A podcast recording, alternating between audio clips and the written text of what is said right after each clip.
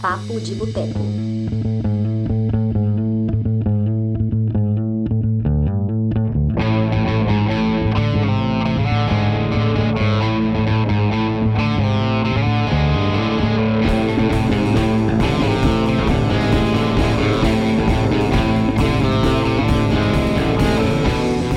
Olá, pessoas! A Dani aqui, Pacheco voltou, estava sumido, o Túlio estava aqui no meu lugar e nesses últimos meses.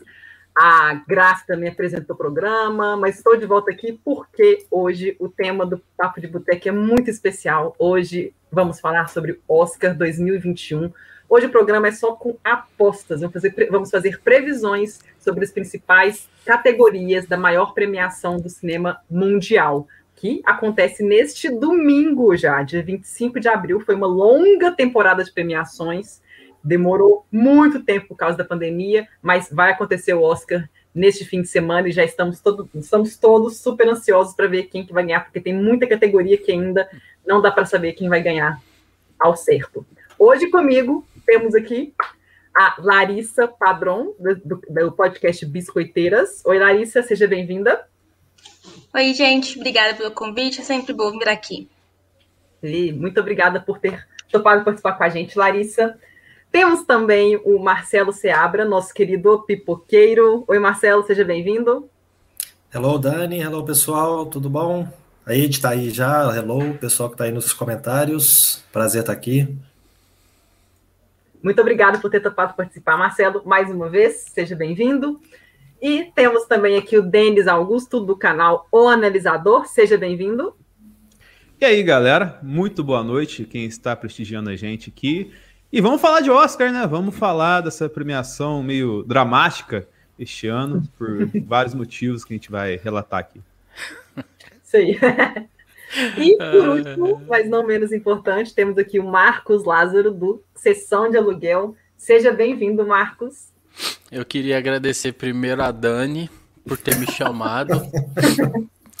agradecer ao Cinema de Boteco por esse espaço. E se não fosse vocês, eu não teria ganhado isso. E a Xuxa? e, muito obrigado, Marcos, por ter podido participar. É sempre um prazer recebê-lo aqui.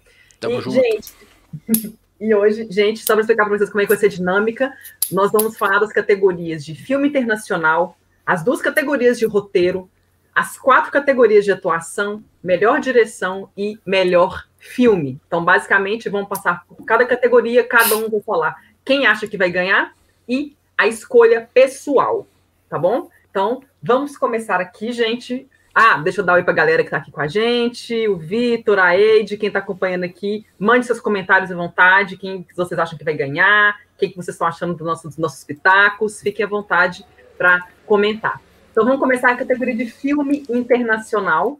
Os cinco indicados são: temos Another Rounds, que representa a Dinamarca, Better Days, do Hong Kong, Collective, que é o documentário da Romênia, The Man Who Sold His Skin, da Tunísia, e Covades Aida, que é da Bósnia e Herzegovina. Fazendo um breve, né, uma breve retrospectiva desta categoria, nós tivemos o Another Round vencendo o BAFTA e tivemos Minari, né, que o Minari não está na categoria de filme internacional no Oscar, tá, tá em outras categorias, mas Minari acabou vencendo a categoria de filme internacional no Globo de Ouro e no Critics' Choice.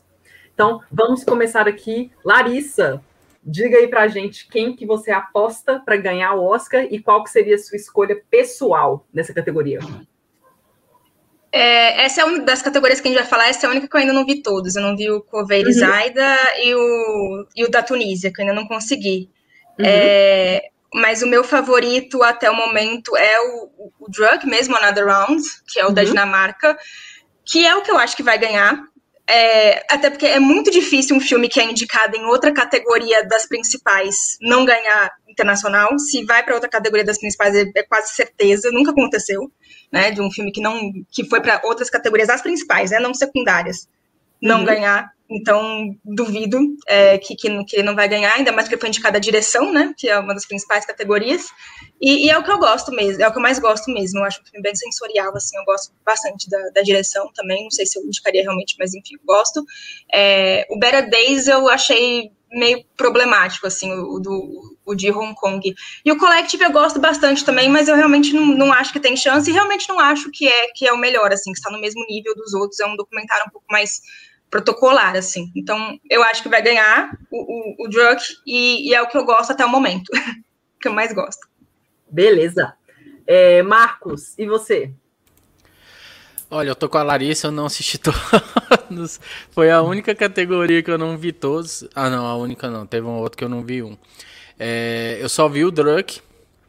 Então, eu vou nele. eu vi que o Kovacs ainda também tá bem cotado e o Collective, né? Só que o Collective tá, também tá concorrendo como documentário. Então, capaz que ele ganhe de documentário. Então, nessa ele tá, capaz que não fica com ela. Mas eu acredito que vai para Druk mesmo. Se você olha aí nesses sites aí de termômetros do Oscar, ele tá com 90 e tantos por cento. Tá todo mundo, como é que fala? Todo mundo apostando muito nele. Acredito que vai ser ele. Inclusive eu vi hoje ele, agorinha, terminei agorinha. Que filme, muito bom. Vale. Desculpa que passou um carro de som aqui. Tranquilo. É, Denis, vai, você. Então, eu sofro do mesmo problema do Marcos. Eu, eu também sou drunk por causa de questão de tempo também. E mas assim, eu acho que o Drunk ele ele vai ser, apesar de não ter visto os outros, né? Mas ele foi, teve um cuidado legal na produção dele assim, e como se não bastasse isso, a campanha do Oscar você vê muito mais Drunk sendo mencionado de filme internacional quando se fala de Oscar, sim, porque foi o talvez da, das campanhas internacional a mais bem feita. Então é praticamente certeza que ele vai ganhar e tal. Ainda vou, ainda vou assistir os outros ainda, mas eu acho que tem, como diria o termômetro, 90%, né, Marcos? De chance para Drunk ganhar, então vai ser isso mesmo. Beleza. E você, Marcelo? Bom, eu vi o Drunk tem um tempinho já e foi só ele que eu vi da categoria. Eu li muita coisa sobre os outros, mas acabou que eu não consegui ver os outros. Até não tive muito. Alguns eu não tive acesso, outros não tive, foi tempo mesmo. Eu li muita coisa sobre o Covades é, Aida, né? Isso. E eu acho, eu acho que ele, pelo que eu li, obviamente eu não vi, então, né, eu tô falando só pelo que eu li a respeito, eu acho que ele deve ser o mais interessante pelo que eu vi. Então, assim, se eu fosse dizer qual que eu gostaria que ganhasse, seria ele. E ao contrário da maioria aí que eu tô vendo, eu não gostei do Druck. Eu acho que ele trata as coisas de uma forma muito moralista e superficial. Eu acho que ele exagera as coisas de uma forma até infantil. Os personagens começam, né, para não entrar em spoiler, os, personagens começam a fazer coisas exageradas pelo, pela simples necessidade do roteiro. Então eu acho que ele vai ganhar, mas eu não gostaria que isso acontecesse, porque eu achei ele realmente bem bobinho. Acabou que por conta do volume de, de filmes da temporada, eu acabei não escrevendo a crítica dele para o Pipoqueiro, mas um amigo meu que é sommelier se interessou pela questão da bebida, né? Como é o tema principal do filme, é a questão do 0,05% de álcool no sangue para tornar a gente, né, mais desinibido, mais para cima, mais aquela coisa toda. Ele foi lá correndo e assistiu e concordou comigo, não gostou, escreveu a crítica, tá lá no Pipoqueiro. Então, infelizmente, não, não sou da torcida do Drunk, não, mas é ele que vai ganhar. Olha, vou, vou, vou, vou ver essa crítica. Quero ver essa tá opinião, que é interessante. A Eide comentou aqui, ó. É, o Mads Mikkelsen poderia ser indicado a melhor ator. Acho que é, vocês concordam que ele deveria ter sido indicado? O que, que vocês acham?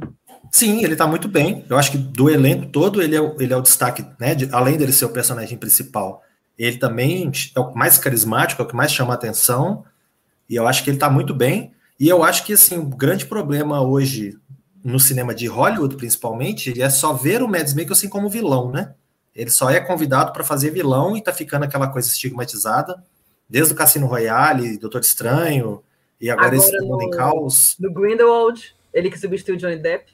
É, mais um, né? Então, assim, que bom que os outros diretores no resto do mundo conseguem aproveitá-lo para outros tipos de papéis, né? Não, ele poderia sim, para mim, estar tá na categoria de melhor ator. O problema é tirar quem, porque é a categoria, todos os indicados de melhor ator estão muito bem. Então, é, eu ia falar isso também. Eu tiraria o. Vou na polêmica. Eu tiraria Eita. o Gary Oldman.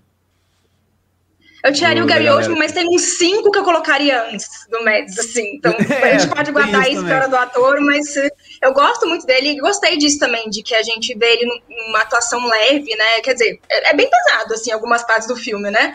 Tem, tem um drama bem forte, mas a maior parte do filme ele é leve, né? Good vibes e tal, e não é algo que a gente tá acostumado a ver ele, assim. Então, eu gostei demais. Eu só não colocaria ele porque eu acho que a lista tá grande esse ano.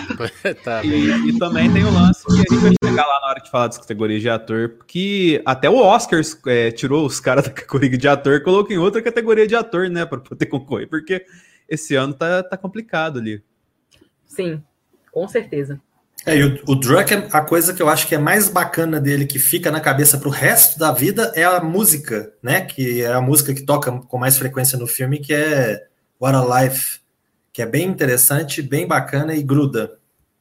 É, é aquele dança no final? É aquele dança, coreografia? É. é. Olha, eu aposto que no, que no mínimo 10%. Eu aposto Oi? que no mínimo 10% das pessoas que vêm esse filme querem fazer a experiência do 0,5%. Eu confesso que eu só não faço porque eu tenho enxaqueca, mas eu acho que dele tem essa influência também. Esse filme dá muita vontade de beber. Nossa, ele é muito gatilhos em 2021, gente, pelo amor de Deus. Eu, eu chorei, ah. assim, chorei de saudade do mundo, sabe? gente, eu tive crise de abstinência vendo esse filme. Nossa. aí, é, a gente vai chegar na categoria de melhor ator, depois a gente, a gente comenta aqui. É, então vamos lá. Então vamos passar para.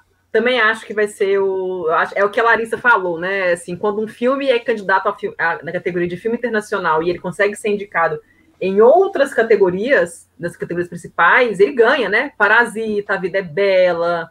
É... Pega outra, outro Roma. Exemplo. Roma, é. Roma. Não, e não, e não foi nenhuma categoria de atuação, né? Foi de melhor diretor, né? É, então... direção, é. É porque assim, o Collective também tá em documentário, mas assim, honestamente, o Collective não tem muita chance nem na categoria de documentário, né? Quanto mais de internacional, então. É, com certeza. Então vamos lá, vamos para a próxima categoria. Temos aqui categoria de roteiro adaptado. Os indicados são Borat, Meu Pai, Nomadland, uma Noite em Miami e The White Tigers. Pegando alguns antecedentes, tivemos aqui o WGA, o meu é, Borá ganhou o prêmio de roteiro adaptado. É, o Critics' Choice Nomadlands ganhou o prêmio de roteiro. E o WGA de roteiro original foi para quem, gente? A Larissa. Eu perdi o de... roteiro original. Deixa é, eu ver aqui. Eu viajei. Ori... Só um minutinho, tô, tô localizando aqui. Eu acho que o original. Não, original foi para. É, foi para Bela Vingança. Isso. Bela, Vinga... Bela isso, Vingança. Isso. Bela Vingança. Como é que é o nome de. Fale pra gente o nome de Bela Vingança em Portugal, Dani, é verdade? Ah, eu não sei, eu, eu, sempre chamo de Doce Vingança, mas é Bela, né? Eu, eu, eu... É. Ô, oh, senhor. Eu uso um site português para ver se o filme já estreou em streaming. E segundo ele, ele vai se chamar. É, como é que é? Desculpa, deixa eu ver aqui, porque é muito bom, gente. Uma miúda com potencial. gente, e desculpa, é um nome melhor que Bela Vingança, porque Bela Vingança é um nome muito equivocado para esse filme. Muito. É, assim, não, muito não combina, não tem nada a ver com o filme. Ele cai no erro que o filme critica. É, Exato. Até porque o filme é um documentário, não é? gente, um, uma. Não, amo, gente. Adoro. Maravilha, maravilha. Mas vamos lá. É, então vamos lá. WGA de adaptado foi para Borat e original Bela Vingança e o BAFTA foi para Meu Pai e o Critics' Choice foi para Nomadland. É, então vamos lá, gente. Roteiro adaptado. Larissa, vamos lá na ordem de novo. Quem que você acha que vai ganhar e quem que você, para quem você daria? Tá, roteiro só adaptado, né? Só adaptado. Não é só adaptado. dos dois de uma vez, tá. É, uhum. O, o Bonar ganhou, mas o Nomadland não era elegível, né? Porque uhum. o, o WGA, ele tem alguns filmes que são elegíveis ou não, por se a pessoa é, sei lá, sindicalizada ou não, não sei explicar. Mas uhum. o Nomadland não era elegível. Então, eu acho que isso deixa a categoria um pouco mais complicada, assim, porque eu acho que o Nomadland é, é meio que o que tem a grande, uma, a grande chance, assim por ele ser um dos favoritos do, do, do, ano, né? Vai ganhar direção, vai ganhar filme, provavelmente, enfim, spoiler da, das minhas opiniões das próximas categorias. É, mas eu acho que tá uma, é, das categorias, eu acho que é a que está mais concorrida, assim, entre o Nolan, do meu pai, né? Que também venceu o BAFTA e, e é um filme de roteiro, basicamente, né? Porque ele é um filme adaptado de peça, né? Esse é um, esse é um grande desafio de um roteiro, adaptar o filme de uma peça para o cinema, tornando cinematográfico, né? Sem, sem ficar naquela coisa que para mim é a voz suprema do blues, que não saiu do teatro. É, então, acho que está entre ele, o meu pai e o Borá, realmente, que ganhou o prêmio do sindicato. É, eu acho que vence o Nomad, Nomadland, porque esse ano eu acho que está forte a narrativa do, do vamos premiar mulheres. O que, o que não. É, enfim, isso deveria ser natural ter um monte de mulher concorrendo todo ano, mas não é, né? A gente sabe.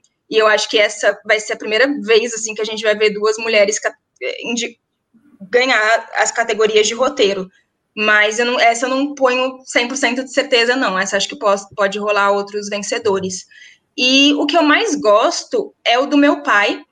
Eu acho justamente isso, de que ele fez um trabalho muito brilhante de adaptar a peça para o cinema. Assim, claro que isso também é mérito da direção, mas vale lembrar que o roteirista também é o diretor. É, eu acho que outros filmes da temporada, o Voz Suprema do Blues, como eu já citei, falhou nisso, e ele, eu acho que ele, ele, funciona muito bem. A dinâmica que ele constrói entre o personagem do Anthony Hopkins e da Olivia Colman, eu acho que é um filme que facilmente podia ser um melodrama é, barango e não fica. Então, eu gosto demais, assim, eu acho que é o meu favorito. Eu gosto muito do, do, roteiro de Tigre Branco também. Sei que muita gente tem problemas com ele, mas eu gosto. O do Borá, eu não sou tão fã, porque eu não gosto muito do personagem do, do Borá. Enfim, eu não gosto do primeiro também. É, opinião impopular, mas enfim, não sou tão fã assim. Eu acho que ele tem algumas piadas de mau gosto, mas eu acho que esse filme se beneficiou de que ele foi um dos primeiros grandes filmes a retratar a pandemia, né? E ele teve que reconstruir o roteiro do zero né, por causa da pandemia. Então, eu realmente acho que isso é um grande mérito do roteiro. E, e Uma Noite em Miami, assim, eu amo, mas para mim quem tornou o filme bom foi a Regina King, não foi o roteiro. Então, eu acho que não tinha que estar tá aí, não. Inclusive, substituiria ele pelo First Call facilmente. É, mas é isso, assim, o meu favorito é o meu pai, eu acho que vai ganhar o Nomadland. Tá. Perfeito. E concordo, First Call foi uma pena não ter sido indicado, viu? É, foi muito bem adaptado. É, Marcos, e você? Eu vou aproveitar que a Larissa falou que uma noite em Miami não deveria estar. Foi o único que eu não vi da categoria, então tô de boa. Olha, eu acredito que Nomadland deve levar, sim. Ele é um forte uhum. candidato, como a Larissa falou, em várias categorias e deve levar bastante. Só que eu, eu concordo com a Larissa em questão do roteiro do Tigre Branco. Me pegou é, do, do, meu coração seria o Tigre Branco. Eu gostei muito da maneira. Eu fui assistir ele tão despretensiosamente, assim. Geralmente esses filmes que você vê que não tá concorrendo em muita coisa, só uma coisinha aqui e tal, você fica meio assim, você vai deixando eles por último para assistir. Mas para mim ele foi uma grata surpresa, que ele consegue misturar um drama, ele consegue misturar humor. É, aí vai um pouco além do roteiro também a questão da montagem dele. Então foi um filme que me capturou. Então, eu gosto da maneira do personagem narrando a história e voltando, indo e voltando, né, sem uma ordem cronológica. E então eu aposto que Nomadland leva, mas o meu preferido seria Tigre Branco, até porque Borá muita coisa também foi improvisada. Então, para mim, isso já acaba descredibilizando ele levar de melhor roteiro. Apesar de ser uma coisa difícil, dele ter que ter refeito boa parte do roteiro, como a Larissa falou, mas também muita coisa é improviso. Então, vamos valorizar os outros filmes que realmente seguiram o roteiro do começo ao fim, né? Beleza. É, Denis, e você? É, eu sigo com o que o pessoal falou.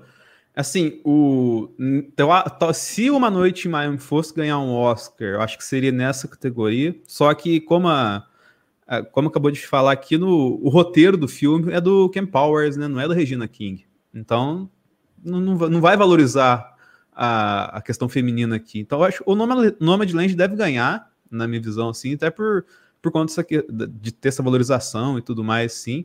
O lance do Borá, eu vou muito com o Marcos, assim, e também tem outra parada que o Borá, ele querendo ou não, ele, é, ele teve adaptação que teve por conta da pandemia, mas ele traz um, uma pegada que já foi feita, né? Ele é o segundo filme, tipo, no mesmo estilo, só atualizou as piadas, assim, no caso. Então, não tem, tipo, nossa, uma inovação para adaptar e tal, assim. O cara que faz comédia adapta isso muito fácil, entendeu? Então acho que no, no frigir dos ovos aqui vai sobrar pra Nomadland mesmo. Só discordo no fácil aí que você falou, porque não é fácil, não, viu? Não, pra quem faz comédia que eu tô falando. Sei que não é fácil. Pra, não, não pra é fácil, eu não, pegar, cara, você tá pegar, vai ser difícil mesmo, cara. Mas, tipo, o cara que faz stand-up toda semana, tipo, há anos, assim, é mais tranquilo de adaptar. Eu, eu só queria discordar que eu acho que a, a, o prêmio de Uma Noite em Miami vai ser canção. Não, não vai ser esse, assim. É, pois é. Ô, Denis, qual que, qual que é o que você gostaria que ganhasse? Que eu gostaria. Aqui eu acho que pode ficar com o Nomadland mesmo. Eu não tenho. Nossa, um, um que destacou para mim nessa, nessa ah, categoria. Beleza. E Marcelo, e você?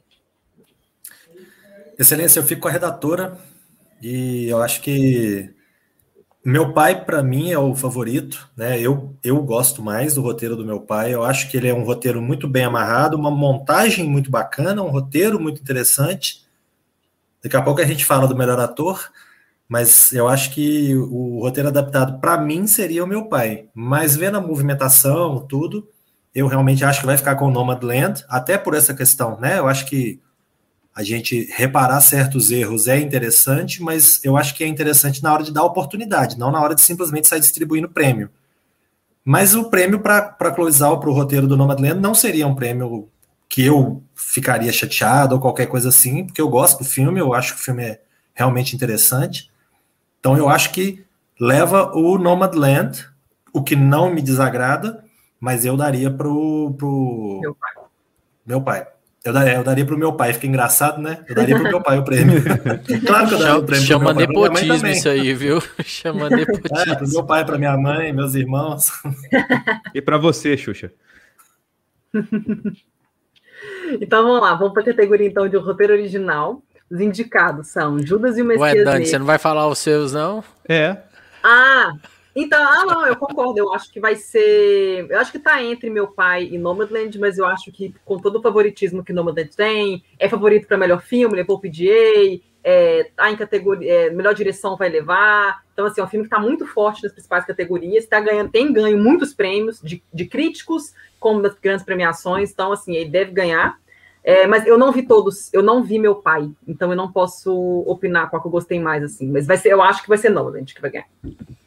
É, categoria de roteiro original, vamos lá, os indicados. Temos Judas e o Messias Negro, Minari, Bela Vingança, Som do Silêncio e O Sete de Chicago.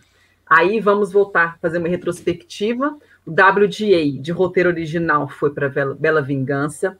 Critics' Choice foi para Bela Vingança. O Globo de Ouro, que, né, que a categoria é genérica, né, não, não é dividida, né? O Globo de Ouro, quem ganhou foi Sete de Chicago. O BAFTA de roteiro original foi para Bela Vingança. O National Boards of Review, é, prêmio de roteiro original, foi para Minari. E o prêmio da Associação de Críticos de Los Angeles, que é uma das maiores, principais, ótimas percussoras do Oscar, foi para Bela Vingança. Então, vamos lá, Larissa, quem que você aposta e para quem você daria o Oscar de roteiro original? O, a aposta. Essa eu acho que está até um pouco menos dividida que o adaptado, porque eu acho que está basicamente entre dois, o Sete de Chicago e o Bala Vingança. Eu acho que os outros não tem muita chance. Talvez o Minari tivesse chance se ele não fosse em outra categoria, mas como ele provavelmente vai ganhar atriz coadjuvante, eu acho que ele não vai aqui. É, então acho que está entre os dois, basicamente, mais porque o Aaron Sorkin, assim, tem, tem muita gente que fala que ele é uma pessoa que desagrada muita gente na academia, né? Tanto que ele, assim, ele já teve três indicações, ele só ganha uma vez por uma rede social, porque, pelo amor de Deus, se não dessem aquele Oscar para ele. É, mas ele é, um ele é o nome mais forte, né, nessa categoria, assim, entre de ser conhecido e tal, e a gente sabe que Oscar não é sobre merecimento, né, é sobre, enfim, matemática. É, Bela Vingança, eu acho que também vai se beneficiar um pouco dessa, dessa coisa do, da academia falando, não tá vendo como eu não sou machista, eu vou premiar duas mulheres em roteiro, olha como eu superei o machismo, enfim. É, e venceu vários prêmios termômetros, assim. Eu gosto é, do roteiro do Bela Vingança bastante, mas eu acho que ele tem algumas falhas, assim, coisa que eu gosto mais da direção dele do que do roteiro. Eu acho que o roteiro às vezes cai em algumas arapucas, assim, sabe, que, que me desagrada um pouco. Então, eu não daria o prêmio para ela, não. O meu favorito na categoria não está indicado, que eu nunca, raramente, às vezes, sempre, que eu acho que é, que é um uhum. roteiro brilhante, que, que consegue contar um milhão de coisas com uma estrutura hiper simples. Então, eu, eu daria o prêmio para ele, mas ele não está indicado. Enfim. E eu também acho, senti muita falta do Palm Springs nessa categoria. Que, que eu achei um roteiro bem, assim, difícil fazer uma comédia super original do jeito que foi essa. Então, eu gosto bastante dela. É, eu uhum. gosto muito do Som do Silêncio também. Entre os indicados, eu acho que é o meu favorito. É um roteiro que, que ele uhum. lida com, com várias etapas, assim, do luto, né, do, do, do personagem de, tratando um sentido dele como se fosse um, um ente querido, né, assim, que ele estivesse perdendo. Então, eu acho que ele é construído de uma maneira bem delicada, assim, entre os, entre os roteiros indicados, é o meu favorito. Mas eu acho que leva Bela Vingança. Beleza. É, o Marcelo Palermo está aqui, mandou um comentário, mas eu vou esperar todos vocês comentarem, falarem de o que, que vocês acham, para eu colocar o comentário dele, tá, Marcelo? Só um minutinho. Marcos, vai lá.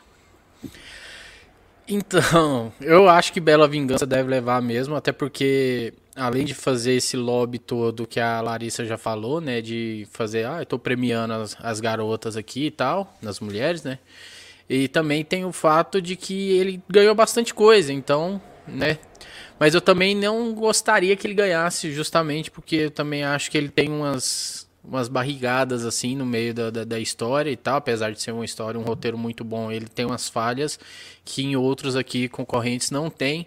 E o set de Chicago para mim seria um concorrente muito forte, mas o roteiro de O Som do Silêncio mexeu muito comigo. Até conversei anteontem, eu acho que foi que eu assisti ele, até conversei com o Denis na hora que eu terminei ele. Eu falei, cara, tô impactado.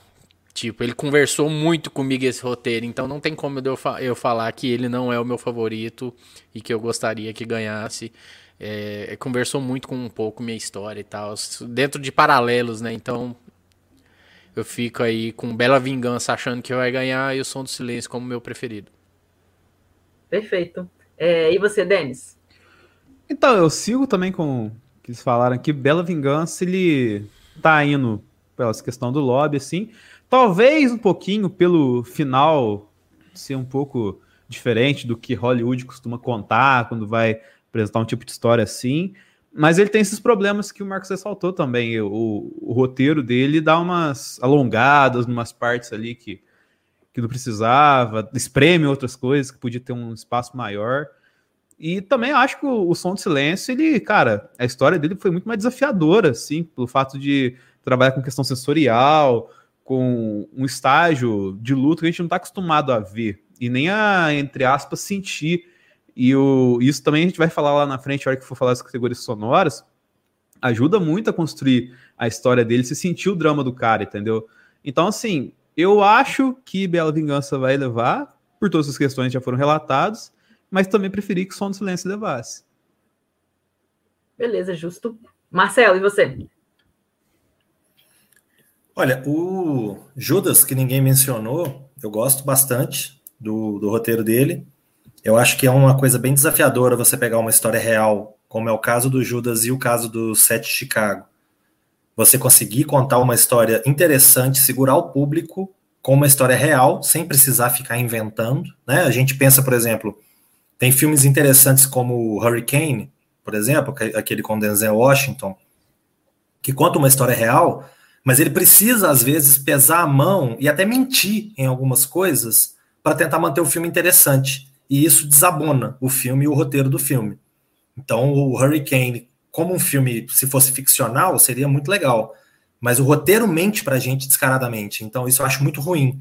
E no caso do, do, do Judas e o Messias Negro e do Sete de Chicago, eu acho muito legal, eu acho um mérito muito grande dos dois roteiros contarem as histórias deles sem precisar mentir e trazendo personagens interessantes. Inclusive, tem né, um, uma, um crossover aí entre os dois, que é a figura dos Panteras Negras, né? Então, o, o personagem que fica lá amordaçado, né, no set de Chicago. Ah, no, é verdade. No tribunal. é um personagem que também é comum, né, ao Fred Hampton lá do, do Judas. Até os anos abatem até, né? Tipo, diferença de um ano e pouco, um ano e meio para começar cada história e tal. É, o, não, não tem, o muita, não tem muita diferença, porque o Fred Hampton morre no decorrer do julgamento no set de Chicago, que é o é, fim do filme do outro. Então é, na hora que o, que o cara chega para contar pro Bob Seal aqui, o Fred morreu. Você tá vendo o Judas, né? Então a, as coisas vão se encaixando. Então eu acho os dois muito legais. Eu acho que qualquer um dos dois que ganhasse eu ficaria feliz, porque eu gosto dos dois roteiros. Eu acho que uhum. são histórias muito bem contadas. Mas eu gosto também do Promising Young Woman e eu acho que ele, né, por esse histórico todo, por essa jornada toda aí, eu acho que ele ganha. E ao mesmo tempo que é, é legal contar uma história real bem contada, mas é também legal criar uma história bem amarrada e eu considero, o, o, eu acho que eu gosto mais do roteiro do, do Bela Vingança do que os colegas aqui, né, que, que apontaram problemas e tal. Eu gosto bastante Não, eu gosto. do roteiro. É, então concordamos, né? Eu, eu, fiquei dentro do padrão nessa aí. eu gosto bastante do, do Bela Vingança. Se ele ganhar, eu acho que eu acho que é o, é o provável vencedor e eu ficaria feliz com isso. É que eu não posso falar o que eu não gosto no Bela Vingança, porque é spoiler, mas enfim. é, tem essa questão também. o, só fazer um comentário aqui do Marcelo, quero perguntar o que vocês acham, que o Marcelo comentou aqui, ó, Minari não deveria nem estar indicado em roteiro. O que, que vocês acham dessa afirmação? É, eu concordo. Eu, eu colocaria o Palm, forte, Palm, eu colocaria o Palm Springs, que a Larissa falou no lugar. Eu também gostei muito. Foi um o, filme o Palm Springs me, foi muito me... esnobado, né, cara? Por causa é, da época que ele foi lançado, né? É. Eu gosto do Minari, eu acho, não sei se eu tiraria ele da categoria, não. Eu gosto do roteiro dele. A única coisa que eu não acho muito, muito inventivo, assim. Eu já vi esse filme algumas vezes, assim, eu tenho impressão disso. Assim, é, eu fiquei assistindo ao Minari, eu fiquei o tempo todo com o In America, aquele filme Terra dos Sonhos, que tem o Perry Considine, Samantha Morton, o Jimon Hunsu, que é uma família irlandesa chegando nos Estados Unidos. Não então, assim, o, o, contexto é um pouco diferente, né? Porque é uma família irlandesa chegando nos Estados Unidos, mas no fim das contas a moral é a mesma. É uma família de gente que não é dali, que está tentando se adaptar e que chega, tenta construir uma, né, uma vida com a família, com as crianças e se integrar naquele American Way of Life. Então é um filme que realmente é um filme bacana, é um filme simpático, é um filme que tem boas atuações, mas eu também não, não acho que seja assim um roteiro fantástico para poder ser indicado nem nada, não. Eu acho que tinha filme mais forte. É, pra, é, o, o Denis comentou do Palm Springs, né? Eu tava, que falou que ele foi, ele foi realmente ele foi, lançado, ele foi lançado em julho de 2020. E ele é da Neon. Só esquece, né? Foi lançado em julho, tem quase, tem tipo nove meses. E ele, a distribuidora dele é Neon, que é a distribuidora do Parasita, né?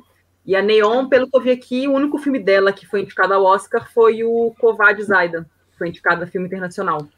Eu, não, e, é. e a, é, e a ele não teve muita campanha mesmo. Não e a cota de... campanha. A campanha pega também. A cota de comédia ficou com Borá também, né, na outra categoria, então... É. Ele, ele é distribuído pela Hulu, se eu não me engano, né? É. Isso. A Hulu, acho que eles só, só placaram a, o, a Andra Day, né? mais nada também. E foi, eu acho que eles mais fizeram lobby também, não, não fizeram muito pra Palm Springs, não. É, sim, pois é. E deixa eu ver, a minha opinião, eu acho que vai ser o Bela Vingança, por mais que, assim, que o Aaron que pese o nome dele, né? Mas é o que eu, eu concordo com o que a Larissa disse, é, de que tem, tem gente que gosta muito dele, mas tem gente que também não, ele não é muito popular.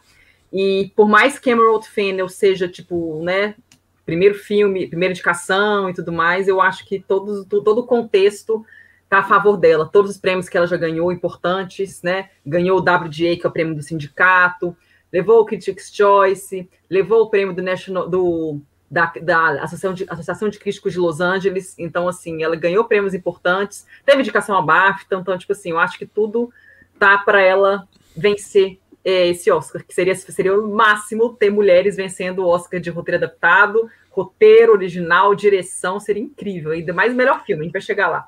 Mas assim. O que e por mais... roteiros bons, né? Não, não, não é por é, roteiros tipo. Não, filmes maravilhosos, assim. Esse e aqui, ah. Melhor atriz também, vai ter uma mulher ganhando, viu? E atriz coadjuvante também. Nessa categoria de roteiro original, assim, eu gostei de Judas Messias Negro, é um filme muito bom, assim, mas não me deu, deu nada para mim, assim. Minari eu vi hoje, eu achei uma gracinha em filme, sim, mas é, quem que falou aqui, que parece que é um filme que a gente já viu antes, foi Larissa ou foi Marcelo? Marcelo? É, realmente. Larissa? Larissa, tá. Eu tive essa impressão também, assim. Achei uma gracinha o filme, super, assim, uma história linda, mas também não, não mexeu. Eu concordo com a Larissa com nunca, raramente, às vezes sempre. Eu tava, ele, esse filme, eu tinha certeza que ia ser indicado. Ele estava na minha lista de previsões, até as indicações. Eu, eu, não, eu não tirei ele da minha, da minha lista de jeito nenhum, que eu falei, não é possível que eles não vão indicar esse filme. E não, não indicaram, eu fiquei com o coração partido. É um filme, assim. Acho que, ainda mais para nós mulheres, assim, para mim é um filme sensacional. E, mas desses que foram indicados, eu ficaria assim, vai ser Bela Vingança, eu acho. Eu, mas os que eu mais gostei foi Bela Vingança e O Som do Silêncio. O Som do Silêncio é um filme que mexeu muito assim comigo. Mas eu me identifico, como eu me identifico mais com Bela Vingança, porque eu já passei, não passei pelo que a personagem passou, graças a Deus, nem a amiga dela, mas assim, eu me identifico com essa questão de abuso, essa questão de você ficar em silêncio, é assim, ser mulher é muito foda. Então, eu acabei me identificando mais. E o Set de Chicago, gente, eu sei que tem gente que adorou, que adora o Aaron Sorkin, o Túlio principalmente, mas eu achei um filme fraquíssimo. Não gostei nem um pouco.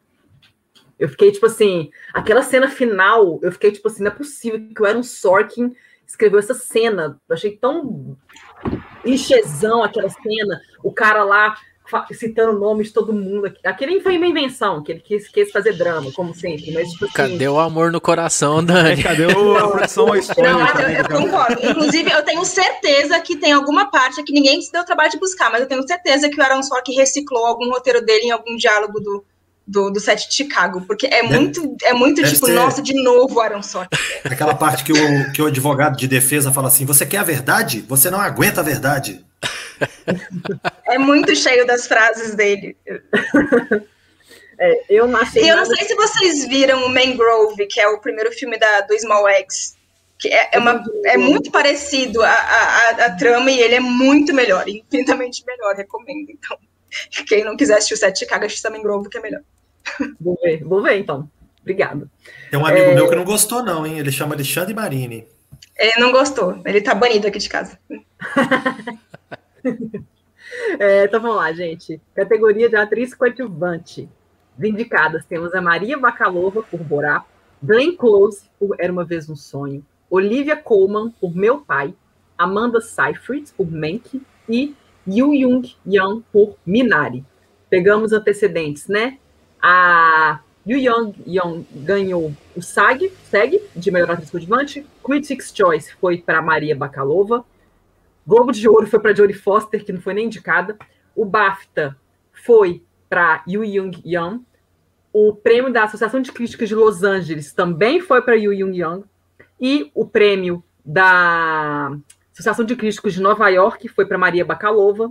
E o National Boards of Review foi para Yu Young Young. Então, vamos lá, Larissa. Quem você acha que vai ganhar e para quem você daria o Oscar? Eu, eu chamo ela de vozinha do Minari, para ficar mais fácil. Porque... ah, é, é, é, eu acho que a vozinha do Minari vai ganhar. Eu, eu não achava isso até que rolou o SEG. E, e assim, né? É, tá todo mundo em campanha. Então, quando a pessoa faz um discurso legal, isso dá pontos para ela, né? E ela fez um discurso muito bonitinho, assim, quando ela ganhou o SEG, também o SEG é televisionado, né? Tal. No BAFTA foi ótimo que ela falou que ela ganhou o prêmio dos ingleses snobs. Eu amei isso. Então, eu, eu acho que ela vai ganhar, até porque o filme ele tá diminuindo, é um filme que conquistou muita gente, e é um filme que não, não desagrada ninguém, mesmo quem não é fã de Minari, é um filme gostosinho, um filme que não desagrada ninguém. É, então, eu acho que, que vai pesar um pouco isso de, nossa, não, não, não votei em Minari em nenhuma categoria, deixa eu votar nela, então, porque não é uma categoria que eu acho que está muito forte, para falar a verdade, assim, eu, eu tiraria várias das indicadas aí, tipo, eu sempre vou passar pano para Glenn Close na minha vida, mas nossa, essa vai ser bem difícil, né, Glenn Close? Puta que pariu. Esse filme é, é, é desastroso.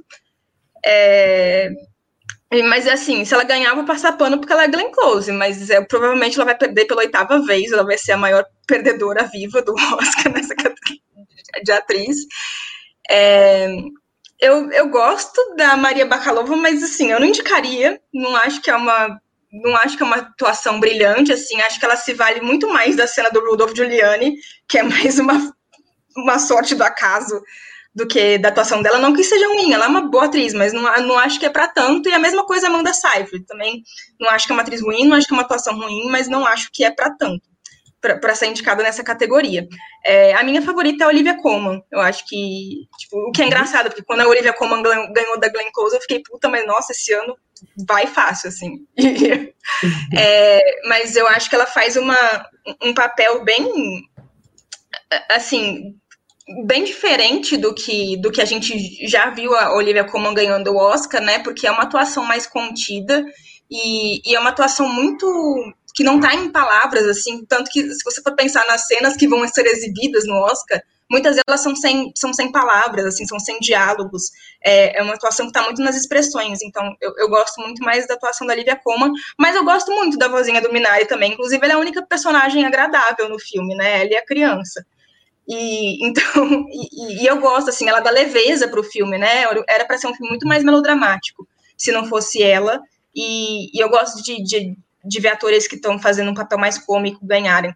É, dito isso, eu acho um absurdo a Ellen Burstyn não estar indicada por, por é, Pieces of Woman, porque eu acho que ela tá brilhante, ela tá genial.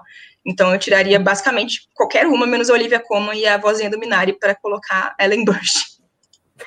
Até a Glenn Close, porque ser indicada para perder de novo, sabe? Não, daí não indicava, não precisava. então você, você acha que vai ganhar a Yu Yung Young por Minari. E, você, e, pra, e, quem você gostaria seria ou ela ou a Olivia Colman? Eu gostaria da Olivia Colman. É, Olivia Colman, queria Olivia Colman. Tem alguma outra atriz que você, que você falou assim, que colocaria outras atrizes, além da Ellen Burstyn, tem alguma outra que ficou de fora que você teria indicado? Ah, a gente falou do, do, Nunca Raramente, às vezes sempre, né? Eu gosto muito da, da atriz coadjuvante, que é a Talia Ryder, que é hum, a, a prima, prima dela, né? que é porque é uma atriz revelação, né? O primeiro papel dela, e, e, acho que ela segura uma barra ali, é um papel de, muito difícil, e, e, acho que ela segura muito bem. Então eu trocaria também. Beleza. Marcos, você. Olha, se eu fosse abraçar a Galhofa, eu ia na Maria Bacalova, porque ela realmente fez um bom trabalho. Mas eu acho difícil ela ganhar o Oscar. Acho difícil uma personagem como ela levar um prêmio lá na noite. É, apesar de que seria muito interessante. É engraçado que a Larissa, os filmes que a Larissa fala, ah, não precisava estar tá aí na categoria, são os que eu não vi, né? Eu não assisti, era uma vez um sonho, então eu não sei se a Glenn Close merece, Nossa, mas pelo precisa. visto não. eu tô selecionando bem os que eu não assisti, então, pelo visto. É, eu gosto da atuação da Olivia Colman, eu acho que ela é uma das fortes candidatas da categoria, mas eu acho que como tem outras fortes candidatas na categoria e ela ganhou recentemente, a gente entende como funciona o Oscar, eu acho que ela vai acabar não levando. A Amanda Seyfried, ela tem um momento, né, apesar de que é atriz coadjuvante, mas eu vi, tem um momento, só uma sequenciazinha dela que é muito boa no filme, que é aquela sequência em que ela tá andando lá bêbada junto com o Mank. É, mas eu acho que não chega a ser digno de, de ganhar o prêmio de atriz coadjuvante do ano. E eu vou na vozinha do Minari, que eu acho que ela tem grande chance sim de levar, até porque é, o Oscar ano passado ter premiado Parasita daquela maneira trouxe né, um, um fôlego novo para a premiação, querendo ou não.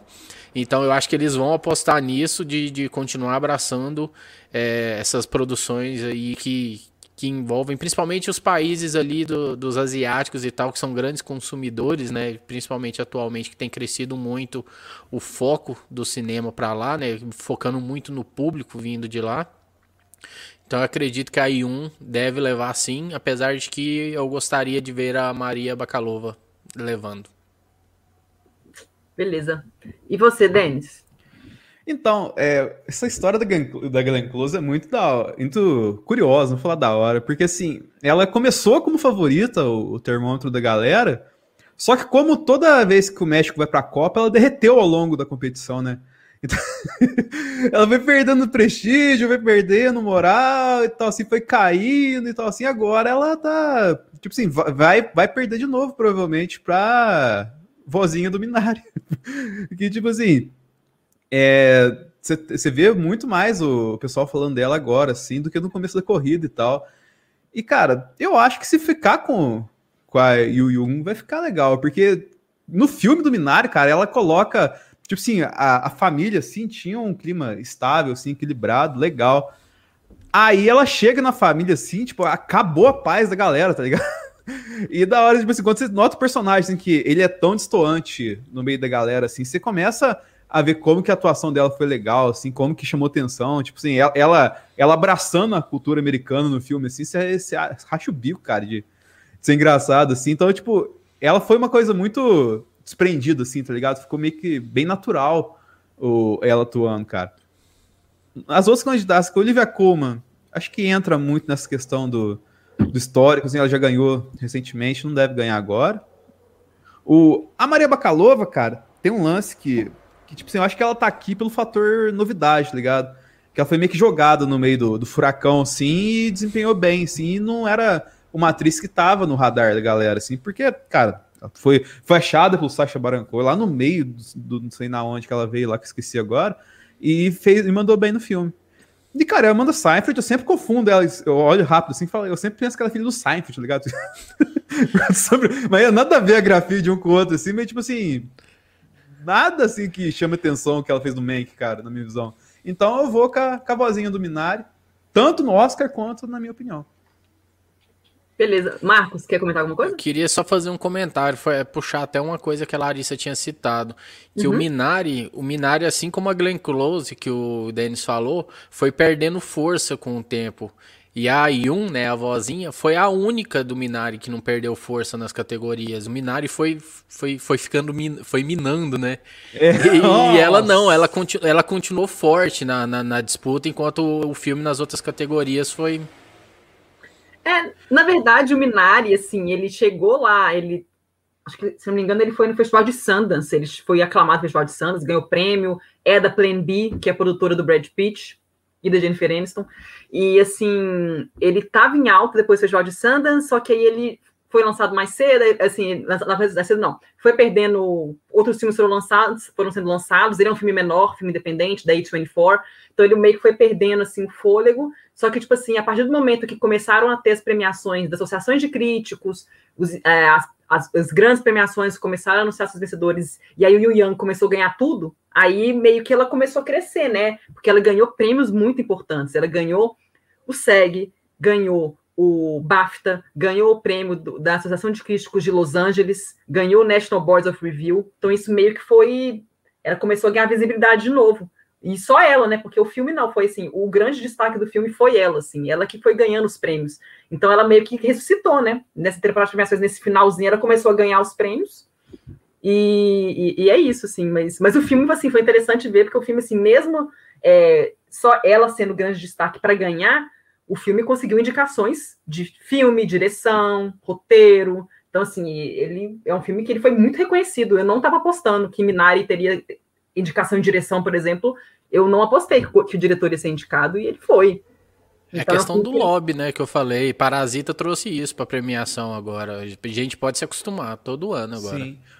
Uma coisa que eu fico meio. Chama investimento aqui, em cultura, né? Aqui no Brasil a gente não conhece é, verdade. Bem, mas a, a Coreia entende a importância. Sim, total.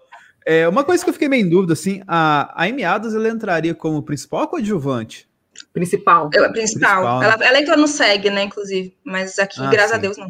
Nossa. É outra coisa, né? Pelo amor de Deus, eu me indicar Amy Adams por esse filme. Pior que eu gostei, cara. Mas Emiadas, a mulher mais esnobada dessa geração dela. É, mas do melhor atriz a gente fala. É, no, no Biscoiteiras a gente tem o prêmio Amy Adams, que é o prêmio Vem Aí. Tipo, ele nunca vem, mas. Ô, oh, gente, tadinho da minha. Ô, dó. É, Marcelo, vai, sua vez. Bom, na, nessa categoria eu concordo com muita coisa que a Larissa disse no início. Eu acho que o, o filme da Glenn Close foi engraçado, porque ele começou sendo muito elogiado antes que qualquer pessoa tivesse assistido a ele. Então ele estava sendo muito elogiado e muito comentado, mas ele não tinha sido lançado ainda. É Quando ele foi lançado. Hã? É que nem o Snyder Cut. Tipo isso, né? É muito comentado, muito esperado e tal, e todo mundo falando bem. Aí o pessoal viu o trailer, falou: puxa vida, dois Oscars estão aí, ó. Amy Adams e Glenn Close já ganharam. Atriz e atriz principal tá resolvido. Atriz coadjuvante e atriz principal tá resolvido. Foi o filme estrear que ele começou, o pessoal começou a descer o cacete nele. Mas apesar de tudo, eu ainda acho que as duas estão muito bem nos papéis delas, apesar do principalmente o papel da Amy Adams ser uma uma coisa assim horrorosa, né, completamente reta, assim, sem profundidade nenhuma. E o filme como um todo, eu assim, eu passei o filme inteiro balançando a cabeça, tipo o Esquadrão Suicida. Eu passei o filme inteiro balançando a cabeça, falando não tem condição, não, não é, não. Não, isso não tá acontecendo. Mas a Glenn Close tá muito bem. Então assim, se acontecesse uma coisa louca e a Glenn Close ganhasse, eu acho que ruim de tudo não seria o problema é que aquele filme ruim ia botar na, na capa que tem um Oscar, como o Esquadrão Suicida fez com melhor maquiagem que ninguém entendeu. Não, não, cara, isso é um assalto da história do Oscar, velho. Pois é. Eu acho ofensivo com a Glenn Close, sabe? Uma atriz foda, vencedora do Oscar, era uma vez um sonho, nossa. Deixa, vamos ah, deixar esperar o ano que vem, né? Melhor ela ganhar por uma atuação dela do que por, por um conjunto da obra depois, né? Porque aí parece que ela não mereceu por filme nenhum, né? Eu acho que Seria muito merecido ela ter ganhado pela esposa, que eu achei fantástico, né? A interpretação dela foi foda. Eu acho que ela merecia. Mas agora eu acho que a Olivia Colman mereceria pelo meu pai. O meu pai foi realmente um filme que mexeu bastante, né? Eu comecei a pensar que, né, daqui a alguns anos, né, quem sabe, votar naquele papel ali, ou sei lá, alguma coisa nesse sentido, que é uma coisa que pode acontecer, né, com qualquer um de nós. Então, eu acho que meu pai realmente foi um filme que mexeu muito comigo. Eu gostei demais da atuação da Olivia Colman, apesar de que eu acho que a vozinha do Minari vai levar, né, por todos os prêmios e tudo que vocês já comentaram e tudo. Eu acho que o, o, a, a, a, parte mais antiga, né, que é a parte maior da academia, ainda gosta muito de ver filmes que homenageiam os filmes antigos. Por isso o Mank tem tantas indicações, por isso a presença da Amanda Seinfeld, né? Então, eu acho que essas, essas indicações todas são aqueles velhinhos lá da academia que gostam de filme da guerra, de filmes sobre judeus, aquela coisa toda, né? Que já tem uma, uma fórmula pré-estabelecida pré ali. Então, eu acho que a, a, indicação dela se justifica, ao mesmo tempo que eu achei uma surpresa a indicação da Maria Bakalova e eu acho que ela, por ser assim, primeiro papel e todo mundo ter ficado conhecendo ela por isso, para ela já foi um prêmio, porque todo mundo já conhece ela, ela tá nova, ela vai fazer muita coisa ainda, ela vai ter muita oportunidade de ganhar ainda alguma coisa. Então eu acho que fica com a vozinha do Minari, mas eu daria para Olivia Colman. Vale lembrar também que a Glenn Close é a única com maquiagem excessiva da categoria e esse é o nível de mentalidade dos votantes da academia, assim, tá bem maquiado, pode ganhar Oscar de ator ou de atriz. Então. Basta botar uma dentadura, né? Exatamente, costura, prêmio para prótese assim. de atuação, né, Rami Malek. Esse é o, esse é. é o prêmio Gary Oldman. É. ah, oi, gente, vocês falam da, da Glenn Close por a esposa sempre que eu lembro do, dela perdendo o Oscar, é, é, é, eu sou, tipo assim, a imagem que me representa quando ela perdeu é, é, a reação da Frances McDormand, porque foi ela que entregou o Oscar, né? Foi ela que apresentou a categoria de melhor atriz. E, gente, e foi tipo visível assim. Quando ela leu o nome da Olivia Colman, você vê que ela leu o nome, tipo assim, não tô acreditando depois vocês revêem é, é, o prêmio de melhor atriz em 2018, para vocês verem, assim, porque ela fez uma cara, tipo assim, porque a Glenn Close, ela foi com um vestido dourado, velho. Ela tinha ganho SEG, ela foi, tipo assim, pronta para ganhar o Oscar, velho. Na, hora que na hora que a Frances McDormand leu Olivia Colman, eu fiquei, tipo assim, eu não aguentei nem ver, eu mudei de canal.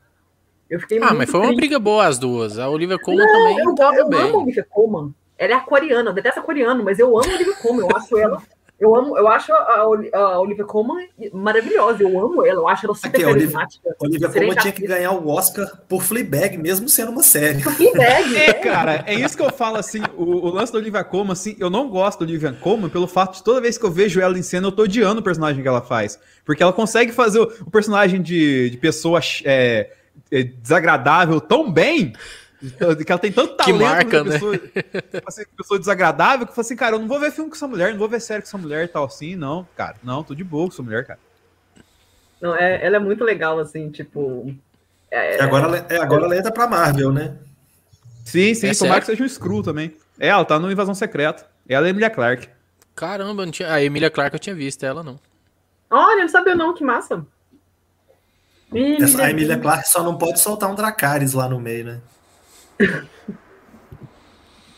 Só se ela tivesse no filme do Shang-Chi, mas não tá, então. Ah, é, a Aquafina tá. Aquafina tá. Tá, perfeita. Tá da hora. É, então vamos lá. É, eu também acho que vai, ganhar a Yu Yu Yang. E pra quem eu daria. Ah, que droga, eu não vi. Eu não posso falar porque eu não vi todos. Eu não posso opinar. Mas vai eu acho que vai ser a Yu Yu Yang que vai vencer. E ela tá muito fofa, gente. Na hora que eu vi ela, eu assim, eu me via, tadinha, né? Porque acontece umas coisas no filme que não vou dar spoiler. Mas assim, eu, eu sempre, quando eu vi a vozinha dominar ela de vozinha lá, porque assim, gente, eu seria muito assim quando eu fosse, quando, eu- quando, eu, ser, quando eu for vó, eu vou ser muito igual ela. Vou zoar os netos, igual ela zoou o menininho lá, o, é, o Broken Penis. Ela é muito engraçada, gente. Ela é muito fofinha. Eu, Eu eu, não tive, eu não tive vó, né? Quando eu nasci, minhas vós já tinham morrido, as duas. Então, quando eu Oh. vejo uma personagem de vozinha tão boa como a dela, eu já fico com o coração já na mão, já. É, ela não, seria super merecido, assim, ela. ela... O É, Marcos gente. vai dar pra ela o prêmio. Ah! Seja, o- vou, vou dar o meu prêmio, seja minha vozinha. vozinha. E my grandma. Vamos lá, gente. Categoria de ator coadjuvante.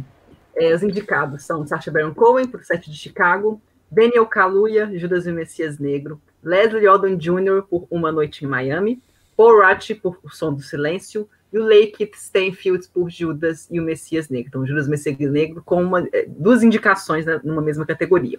Pegamos os- as premiações mais importantes que tivemos nessa categoria. O SEG foi para o Daniel Kaluuya, o BAFTA foi para o Daniel Kaluuya, o Globo de Ouro foi para o Daniel Kaluuya, Critics' Choice foi para o Daniel Kaluuya e o National Boards of Review foi para o Paul Rudd.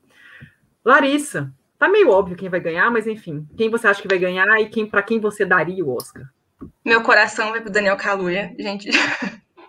Assim, eu acho que a, a indicação do, do Lakit aqui foi a coisa mais WTF que nem, nem a campanha do filme, entendeu? Porque o filme fez campanha pro, pro Lakit entrar como principal, assim. Foi a primeira vez em anos, sei lá, que a academia Ah. contrariou a campanha do filme, sabe? É, e assim, não faz sentido, faria mais sentido os dois em protagonistas do que os dois em coadjuvantes. Em quem protagoniza esse filme, afinal de contas, né?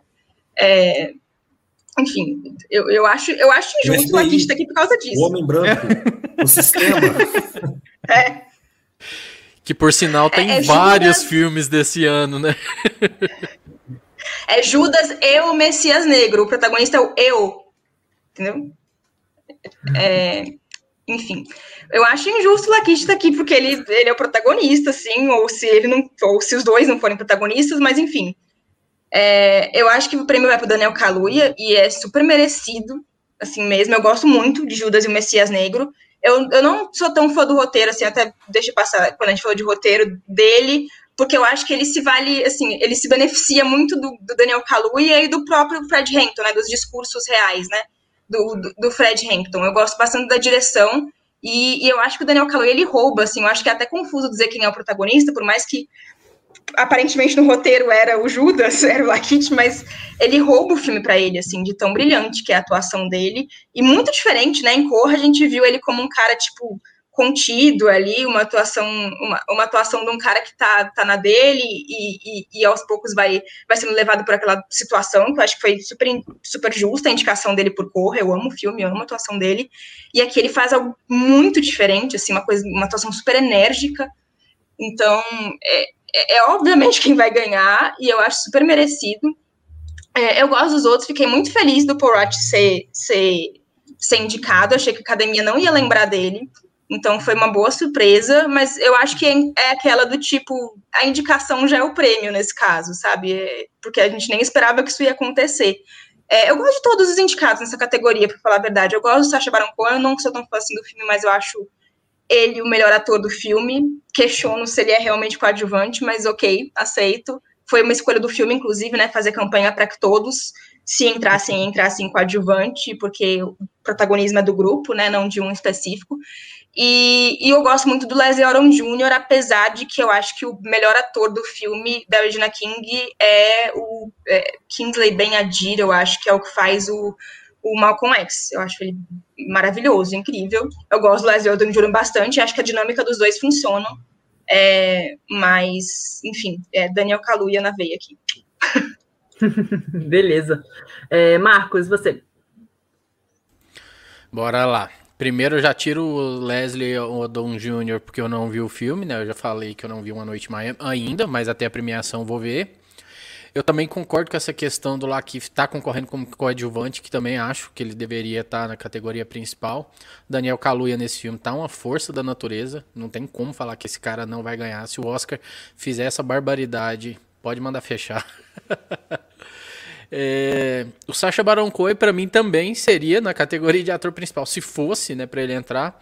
Mas eu acho que eles colocaram ele na de coadjuvante por causa da, da meio que a divisão que ele faz, né, com o Ed Redmayne no filme, assim, né, que querendo não tem meio que um uma divisão de protagonismo ali. Eu acho que na dúvida e também com a concorrência tão forte de ator principal, eles preferiram colocar ele como coadjuvante. Então eu acho que vai ganhar o Daniel Kaluuya. E é engraçado ele ganhar por Judas e o Messias Negro, porque no Pantera Negra ele é o Judas, né? Ele que trai o Pantera Negra. Caraca. Que conexão. Mas eu acho que ele vai ganhar e também quero que ele ganhe. Merece muito, cara. Ele tá muito bem. É um cara que tá em ascensão, assim. Eu quero muito ver os próximos trabalhos dele, porque ele tá escolhendo muito bem onde que ele tá pisando. Com certeza, isso é verdade. É, Denis, você? Então, essa categoria aqui, ela ela é complexa. Você pega, falando ainda da questão de igreja, que ano passado, Oscar 2020, até fui buscar aqui, né, que o no, no Dois Papas, o Anthony Hopkins foi para coadjuvante e o Jonathan Price para melhor ator. Então, assim, vamos colocar entre aspas equivalendo, assim, quando você tem dois personagens, é, dois caras dentro do mesmo filme que você vai indicar, geralmente o, o principal é o principal e o coadjuvante vai para coadjuvante, né, cara? Então, assim, fica, o, o Laquette, ele ficou meio que perdido aqui no meio do rolê, né, cara? Jogado aqui. E eu ainda acho que, tipo assim, a atuação do Daniel Kaluuya é, tipo assim, é briga de cachorro grande, tá ligado? Eu gosto do Kaluuya, mas eu, eu tendo gostar um pouquinho mais do Laquette nesse filme específico por conta da dificuldade. Eu acho que o Kaluuya tava mais fácil para ele montar o personagem dele por conta que já tem uma mitologia mais montada, mais construída, tem as frases que ele fala e tudo mais. Já tem o, o entre aspas, o santo que ele vai defender ali, do que do Laquete, que você não tem tanta coisa assim. Você tem só aquela questão do documentário e tal, assim, e o, algumas coisas muito por baixo do pano ali e tal, assim. Então acho que a dificuldade maior seria dele. E ele entrega muito bem também. Mas, assim, eu daria pro Laquete, mas eu também acho que o Kaluuya vai ganhar no final das contas não, né, não tá em, em, em más mãos, tá ligado? O Kaluuya tá, tá em excelente mãos esse prêmio, tá ligado? Mas você falou a questão do, do Kaluuya com as frases feitas e tudo mais, mas aí facilita pro roteirista, né? Não para ele, né? Não, mas é que tipo, já tem um. Não colocar assim, tem um bonequinho mais pronto para ele olhar assim. Logicamente, facilita o roteiro. Mas já para ele, tipo assim, ele tem mais material para dar uma pesquisada, assim, na minha visão, do que o Laquette teve, tá ligado? para montar o personagem dele assim. Eu acho que nesse ponto que a dificuldade de um foi marcou o outro, assim e tal. Mas era pela que tá aqui também, né? Ele vai estar no, no, no, melhor ator, né? Então, tipo, tá tudo errado assim, mas no, no meio do errado, o certo é o Daniel Kaluuya, né? Mas o Denis, aí entra o seguinte, entra o outro lado também. Se um tem o bonequinho para seguir e o outro não, significa que o outro tem mais liberdade para criar e ser menos cobrado e o outro está mais amarrado. Então ele tem que fazer uma coisa mais ou menos dentro de um, né, de uma expectativa para cumprir aquela expectativa, porque afinal de contas, se alguém vir e falar não, esse cara não tem nada a ver com Fred Hampton, ele não estaria nem aqui. Então, é, tem esse ponto de vista também é válido assim, mas mas eu não acho que eu falei. mas respeito. então, peraí, Denis, então você acha, você daria para o Lakif, e mas você acha que vai ser o Daniel Kaluuya? É. Beleza. É, e Marcelo? Olha, eu acho o seguinte: no, no ano que o Lobisomem Americano em Londres foi lançado, criaram a categoria de melhor maquiagem para o Rick Baker, de tão foda que ele era e que a maquiagem do filme era. Eu acho que esse ano eles deveriam dar um prêmio especial de melhor elenco, como acontece no Sindicato dos Atores, né? O Ensemble Cast, pro set de Chicago, que eu acho o elenco do filme fantástico.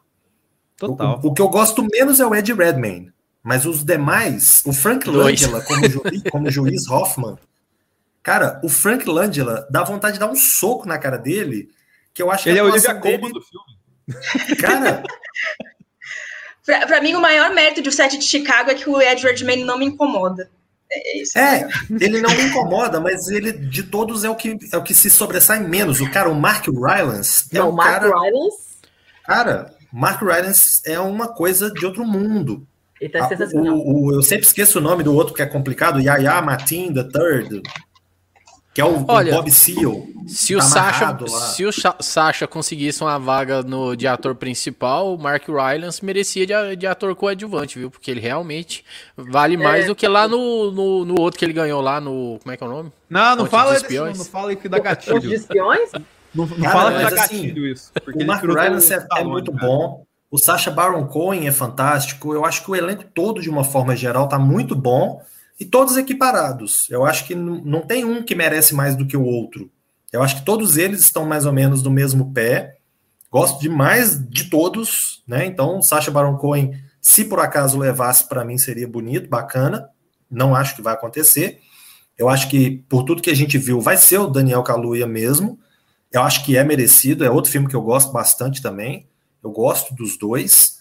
E eu realmente acho que a indicação do Lakeith Stanfield foi bem errada como coadjuvante, porque pelo pô, um dos dois tinha que ser ator principal, né? Um dos dois. Se você quer pensar que, ah, o filme é sobre o Fred Hampton, então vou botar o Daniel Kaluuya como ator principal.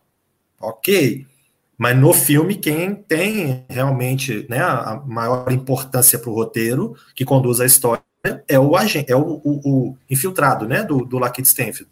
Então acho que ele deveria ser o ator principal e o Daniel Kaluuya. Então, assim, se o Lakeith Stanfield ganhar, não deixaria de ser meio que uma fraude, porque ele ganha como coadjuvante sendo o principal, apesar dele ser muito, muito bom.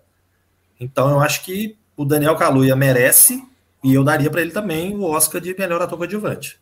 Eu jogo uma pergunta é, na você mesa. Você falou do Oscar de elenco, você falou do Oscar de elenco, eu, inclusive eu defendo que essa categoria seja implementada todo ano. E há inclusive uma pressão para isso, porque existe o branch, né? A academia é dividida em branches, existe o branch de, de diretor, direção de casting, né? Então, e eu acho que é justo reconhecer a direção de casting, assim, gente, é, um, é essencial para o filme. E tem uma coisa, né? Eu acho que assim, o, o Oscar, como várias outras premiações, eles existem para trazer atenção para os filmes. O fato do filme trazer na capa dele, né? Na época, eu sou da época da, da, locadora, né? Você ia na locadora pegar um filme, ele vinha escrito na capa do filme, vencedor do Oscar. Depois que você ia ler do quê? Né? É, é igual a pessoa hoje falar assim, eu sou doutor. Doutor em quê? Ah, não sei. Uma coisa mais louca hoje, né? aí e tal. Mas eu sou doutor. Então vinha escrito que, tipo assim, podia ser melhor maquiagem. Não garante qualidade do filme, garante a maquiagem, ok. Mas, né, não é a melhor coisa do filme. Então podia ser um Oscar de qualquer coisa. Então eu acho que existe essa coisa de dar Oscar né, nas, nas categorias diferentes. Ah, então eu vou dar um Oscar de não sei o que para um, de não sei o que para o outro, porque todo mundo ganha Oscar no final e chama atenção. Então, teoricamente, e uma das coisas que mais chama atenção para o grande público, não para a gente que está aqui seguindo, acompanhando, lendo e tal, mas para o público em geral, é o elenco, né? Que, que mais chama atenção, os atores né, do filme. Então, para quem não está muito preocupado com montagem, com roteiro, com não sei o quê, o ator que está ali, para eles, né, para a maioria das pessoas, eu acho que é o que chama mais atenção. Então, se tivesse um Oscar de melhor elenco, eu acho que seria bem interessante para chamar atenção para o filme. Mas eu acho que se fosse melhor elenco, podia ser no. Qual, qual, como é que a, a Lari falou agora há pouco? Eu esqueci o. Vocês acabaram de falar aí. Se fosse melhor elenco, ia, podia correr o risco de virar meio que. Todo ano ter vários Expendables, tá ligado? Pra ter o elenco legal, assim, pra ganhar Oscar, tá ligado? Acho que mais Mas qual que é o problema? Não, não, Muita galera boa junta, ué. Não, pra eu gente tô. é maravilhoso. não, eu pra gente é maravilhoso, tá ligado? Corra esse risco, corra esse risco. É, pra gente, pra gente é maravilhoso, mas tipo, uma, a direção do elenco ser premiado ao invés do elenco ser premiado, tá ligado? Uhum. Porque o cara teve um, um feeling maior pra selecionar a galera tal, assim, acho que seria uma coisa mais premiável do que você dar o Oscar pra, pra Vingadores Ultimato, porque tem um elenco foda, tá ligado? Isso aí é prêmio de, de meu prêmio Nick e tal, assim, não rola. É, mas é prêmio de atuação do elenco, né? Não prêmio de, de tipo, você tem nomes famosos, não é, é isso, sim, né? Uhum. É. Nem no SEG, inclusive acho absurdo Pantera Negra ter ganhado o SEG. Nossa, que elenco incrível que não indicou ninguém individualmente, né? Que engraçado. É, se você fosse pegar o Vingadores, por exemplo, você dá um Oscar pro Chris Evans, sem, sério, né? pode achar ele bonito, né? Mas, sim, Pô, tra ele traseiro o da, O traseiro da América, Marcelo. É. Eu acho que ele cumpre o papel, ele não faz nada de errado, não é nada então, constrangedor. Então é concordamos, é então concordamos que na categoria de melhor ator, a gente tira o Steve 1 e colocaria o Lakif, né, no lugar. Eu, Eu tiraria o Gary Oldman. Eu tiraria o Gary Oldman. Você tá implicado com o Gary Oldman. Ah, vamos chegar lá. tá aí, pô. Deixa chegar lá, a gente vai chegar lá. Só vou fazer uma pergunta aqui que a Aide fez. É sobre o destacamento Blood, né? Que foi totalmente Nossa, total. Que ela perguntou aqui, ó, e quem que acha que Delroy Lindo poderia ser indicado na categoria de coadjuvante? Principal. Eu acho que não, acho que ele é protagonista. É, ele é protagonista. Ele é protagonista. É. É, ele acaba sendo, né, por, por, tudo que acontece na história, por ele ter um filho que, né, que tá na história também, que acaba tendo um peso grande na história. Majors.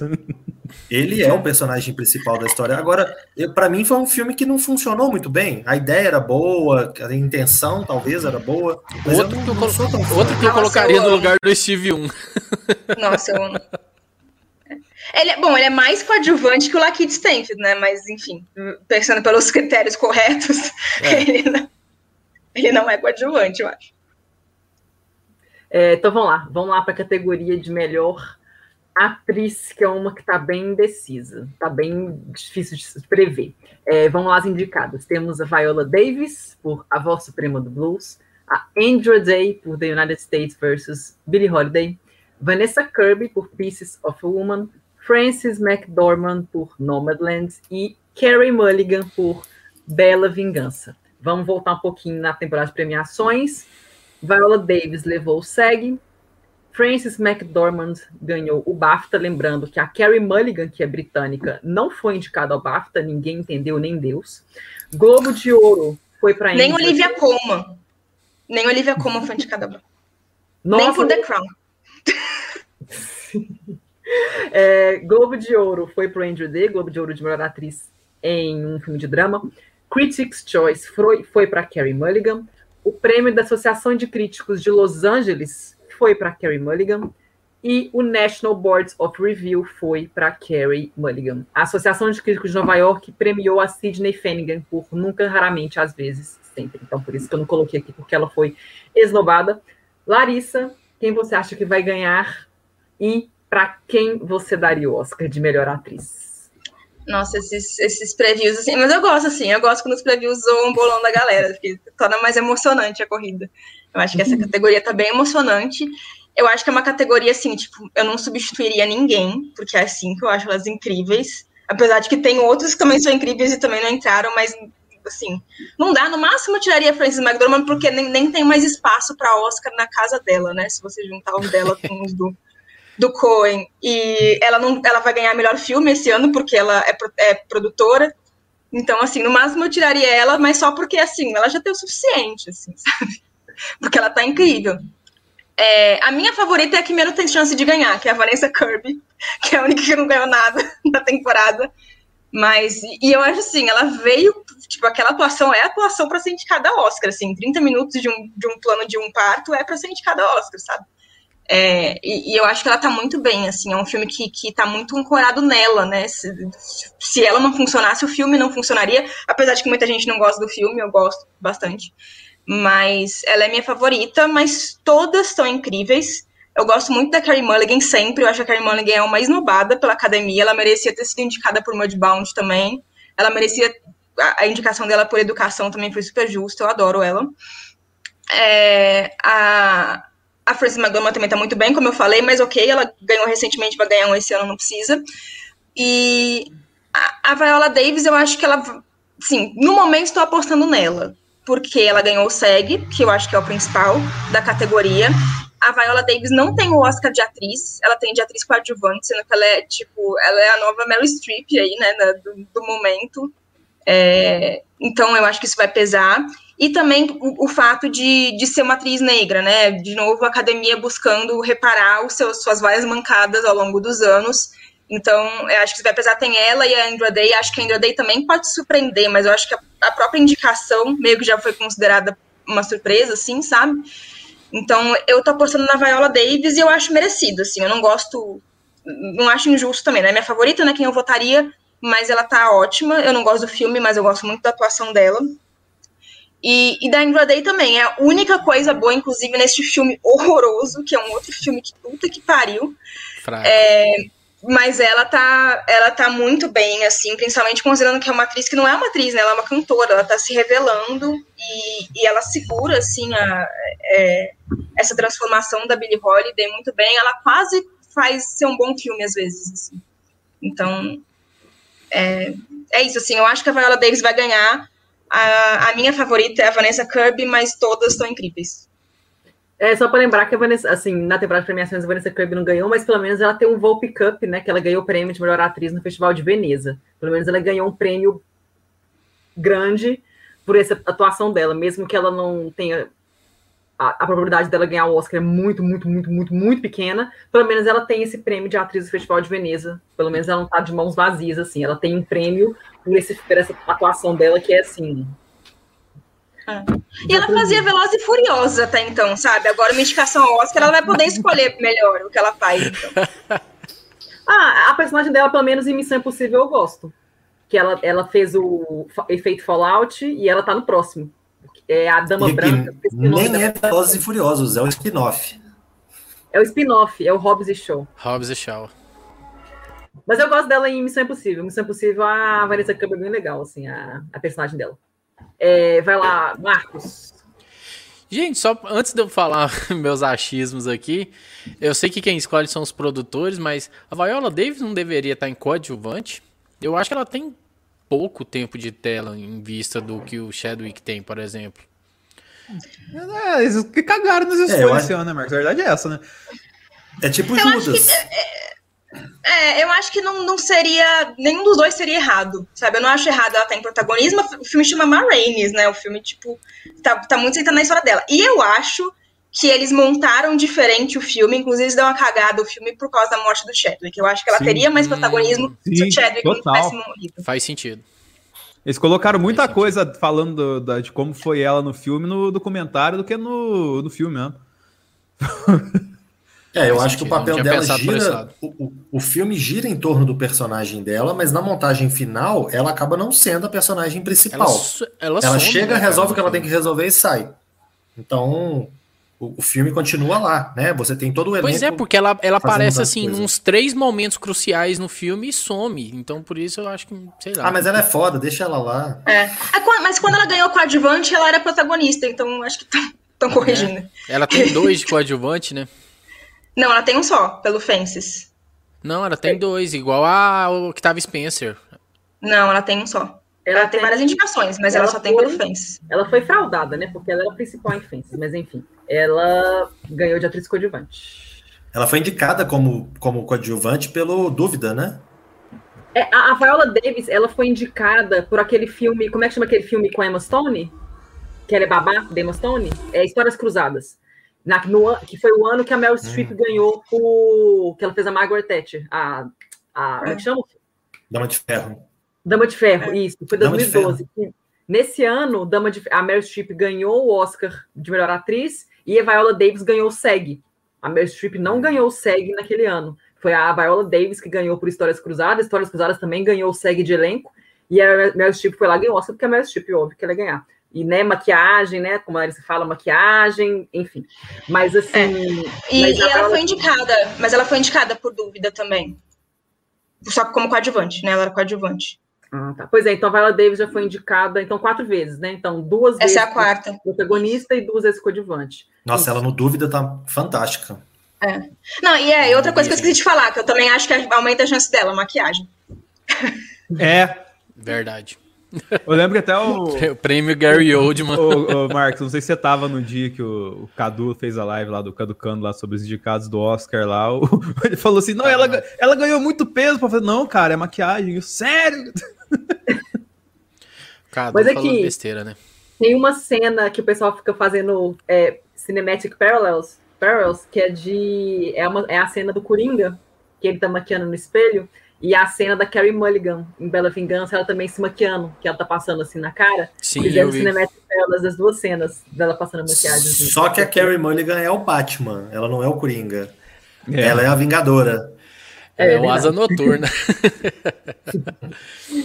É, e, é, e é engraçado, né? Você vê essa maquiagem toda na Viola Davis nesse filme e ver ela agora bombada, né? As fotos dela que ela tá maromba, mulher, cara. Ela é- Ela tá, ela tá treinando pro próximo filme, né? Ela tá gigante.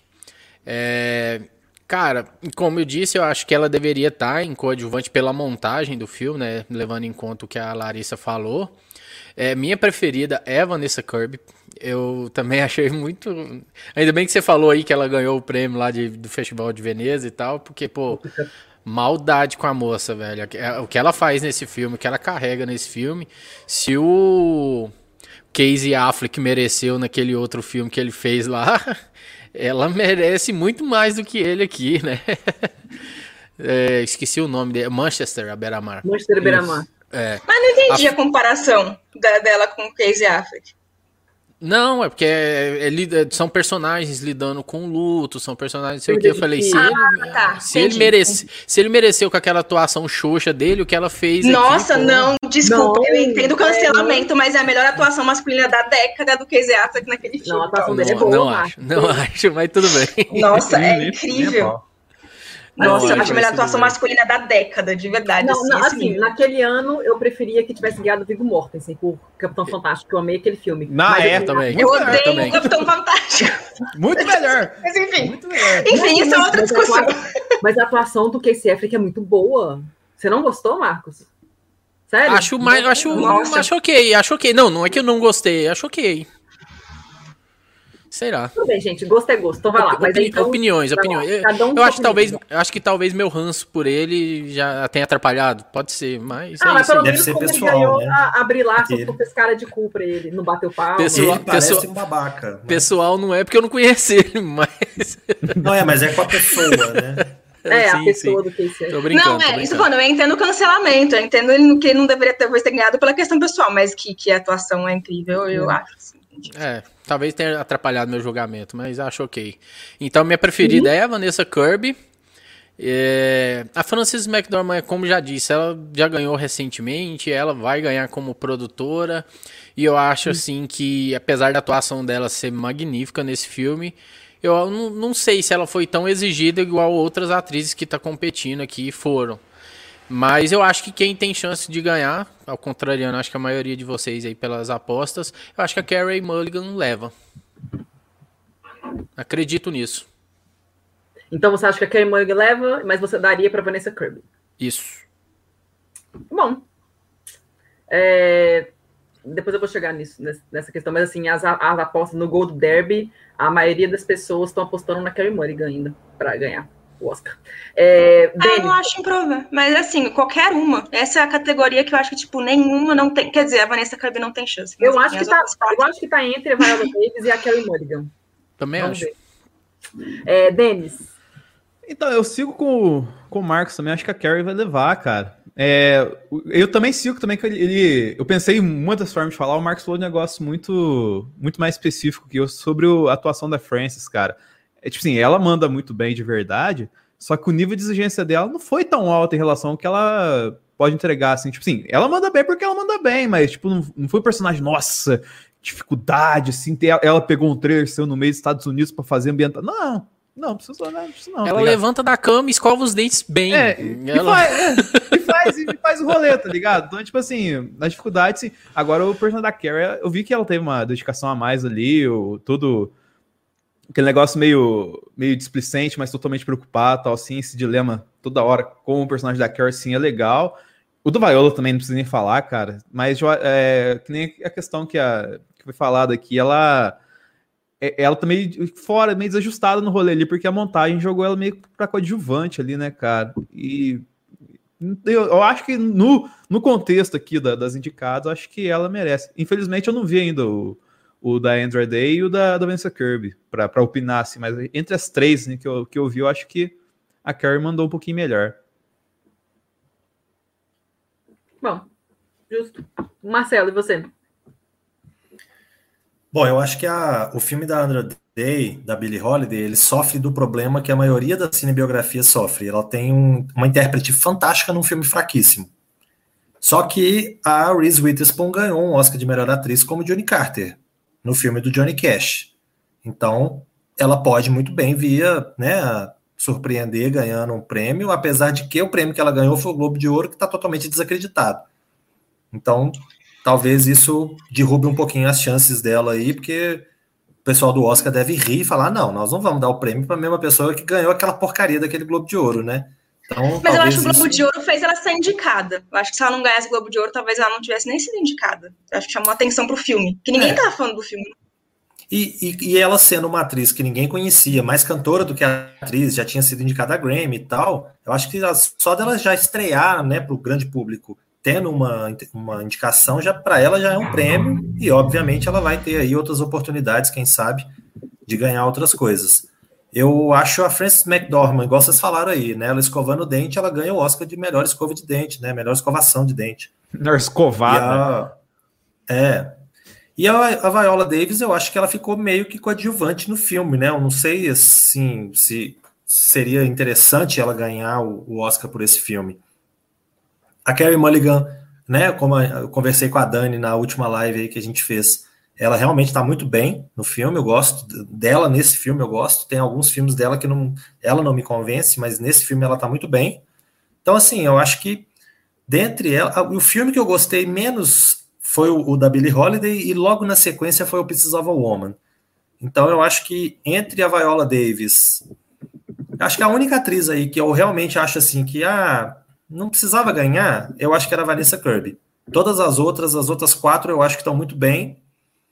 E se a Viola Davis ganhar, bacana, porque ela é muito boa, assim como a Frances McDormand. Então, as duas, por qualquer coisa que elas ganharem, vai ser merecido.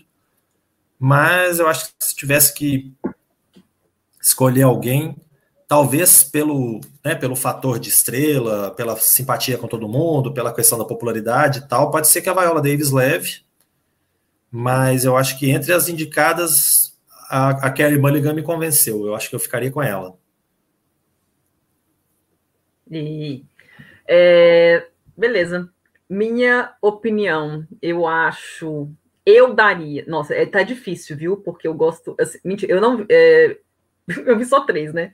Das três que eu vi, eu vi Vanessa Kirby, Frances McDormand, Carey Mulligan. Eu não vi Viola Davis, não vi Andrew Day. É, não tenho dúvidas de que elas estejam muito, estão muito bem nas atuações delas. Das três que eu vi, eu gostei muito das três, assim o Nomadland não é um filme, não é uma atuação que me pegou como três anúncios para um crime, porque aquele filme, eu lembro que quando a, a, a Frances McDormand foi anunciada, eu falei assim, ah, não, ela já tem um Oscar, sabe? É, não, vão dar para outra pessoa esse ano. Eu esqueci, no ano da Viola Davis, quem que tinha? É, o ano da Frances McDormand, quando ela ganhou por três anúncios para um crime, quem que estava na categoria, eu não lembro. Eu lembro que, tipo assim, que eu queria, não queria que ela ganhasse para uma outra atriz jovem ganhar, porque tanto que quando a Frances McDormand ganhou, acho que ganhou o SEG naquele ano, que ela ganhou por três anos para um crime, ela até falou, gente, eu acho muito legal quando, como é que vocês me valorizam, que eu sempre eu sempre volto da, da floresta, né? I always come back from the woods, ela falou assim no discurso, é, de, de vez em quando eu, eu, eu sumo, depois eu volto. Acho muito legal vocês me reconhecerem, mas também tem pessoas novas que estão aí que também precisam ser reconhecidas. E eu, eu não lembro quem correu naquele ano, mas aí eu falei assim, aí eu falei assim, não é possível, né? Deixa, deixa eu ver o filme antes de julgar e de ficar reclamando que ela já tem um Oscar. Aí quando eu vi três anúncios para um crime, eu falei, puta que pariu, não. Ela mereceu com todos os méritos possíveis, aquele Oscar. Aí chegou em Nomadland, é um filme, ela tá muito bem, eu gosto muito da, da, do, o filme é muito bom, ela tá muito bem, mas não foi uma atuação que me comoveu assim. As atuações que mais me comoveram foi a da Vanessa Kirby e da Carrie Mulligan, mas a Carrie Mulligan para mim foi mais aquele terceiro ato do filme, ele meio que me eu fiquei tipo assim, eu não esperava por aquilo. Eu não esperava por aquilo. Eu esperava algo, mas não o que acontece assim, de fato. Eu fiquei meio não tô acreditando, porque eu meio que criei uma conexão com a personagem e eu não, não queria que aquilo tivesse acontecido, mas enfim. É, Mas, Ô, mas Dani, Dani, para suas estatísticas aí, eu tava olhando aqui, quem concorreu com a Frances McDormand foi a Margot Robbie por Eutônia, a Mary, a Mary Streep por The Post, Sally Hawkins, né, pro... a Dama da Água. É, e a Saoirse Ronan por Lady Bird. E Quem tava acreditando, o pessoal acredita, Ah, a forma da, Forma da da água. água. Forma da água. Dama da água é um. Nessa aí, o povo tava muito acreditando tanto na Sally Hawkins quanto na Margot Robbie, né? Na Sorcha, não, na Sorcha também. Todo mundo, né? Foi uma categoria Todo mundo- apertada. é, né? Eu acho que nessa eu tava. Acho que quando ela falou das jovens, para valorizar as jovens, era a Saoirse Ronan e a Margot Robbie, que estavam muito bem, assim, que teve as indicações com todos os méritos. E eu, aquele ano, eu tava achando que a Saoirse ia ganhar. Eu tava achando que a Saoirse Ronan ia ganhar, eu achei uma. Que ela ganhou o Globo de Ouro, pelo menos ela ganhou o Globo de Ouro, mas Foi. enfim. É, mas eu daria para. Acho que eu daria, daria para Carey Mulligan, que eu conectei mais. E eu. Assim, eu tô, eu tô, eu tô, eu- a minha intuição me diz que esse ano vai ser que nem 2012, que a Viola Davis vai levar o SEG e a Carey Mulligan vai ganhar o Oscar. É, então eu tô apoiando, eu tô, eu tô, eu quero, eu, assim, eu gosto muito da Viola Davis, acho ela fantástica, mas ela já tem muito prêmio, ela já tem um Oscar. A Carey Mulligan, ela não é tipo que nem a Viola Davis ou Meryl Streep, que sempre tá fazendo filme que é Oscar bait, sabe? Não é, ela é, é a segunda indicação dela e a primeira indicação dela foi em 2009, 2010, tem 10 anos, tipo assim, ela fez filmes muito bons, ela seleciona bem os projetos dela, mas ela não faz filme Oscar bait, sabe? Quando que a Carey Mulligan vai fazer um outro filme que ela pode ganhar? E esse filme é perfeito, sabe? Eu achei um filme, assim, que é importante socialmente para nossa sociedade. Esse filme, ela ganhar vai ser muito importante, esse filme ganhar visibilidade, sabe? Eu acho, é, eu tô pensando na atuação e na importância do filme em si, sabe? Então eu prefiro muito mais que ela ganhe e eu tô com essa expectativa que seja que em 2012. Viola Davis ganha o SEG e a Carey Mulligan vence o Oscar. Pronto. Não, e pela falta de cinema, que algum streaming pegue logo esse filme pra poder popularizar ele, gente. Não, meu sonho é que a Netflix pegasse esse filme. Porque todo mundo tem Netflix. Ou a Amazon, sei lá, para todo mundo ver esse filme. Porque esse filme o pessoal precisa ver. Precisa ver esse filme. É fantástico. Vamos lá, então. Categoria de ator. É, temos o Riz Ahmed, por Som de Silêncio. Chadwick Boseman, por A Voz Suprema do Blues. Anthony Hopkins, Meu Pai. Gary Oldman, Mank.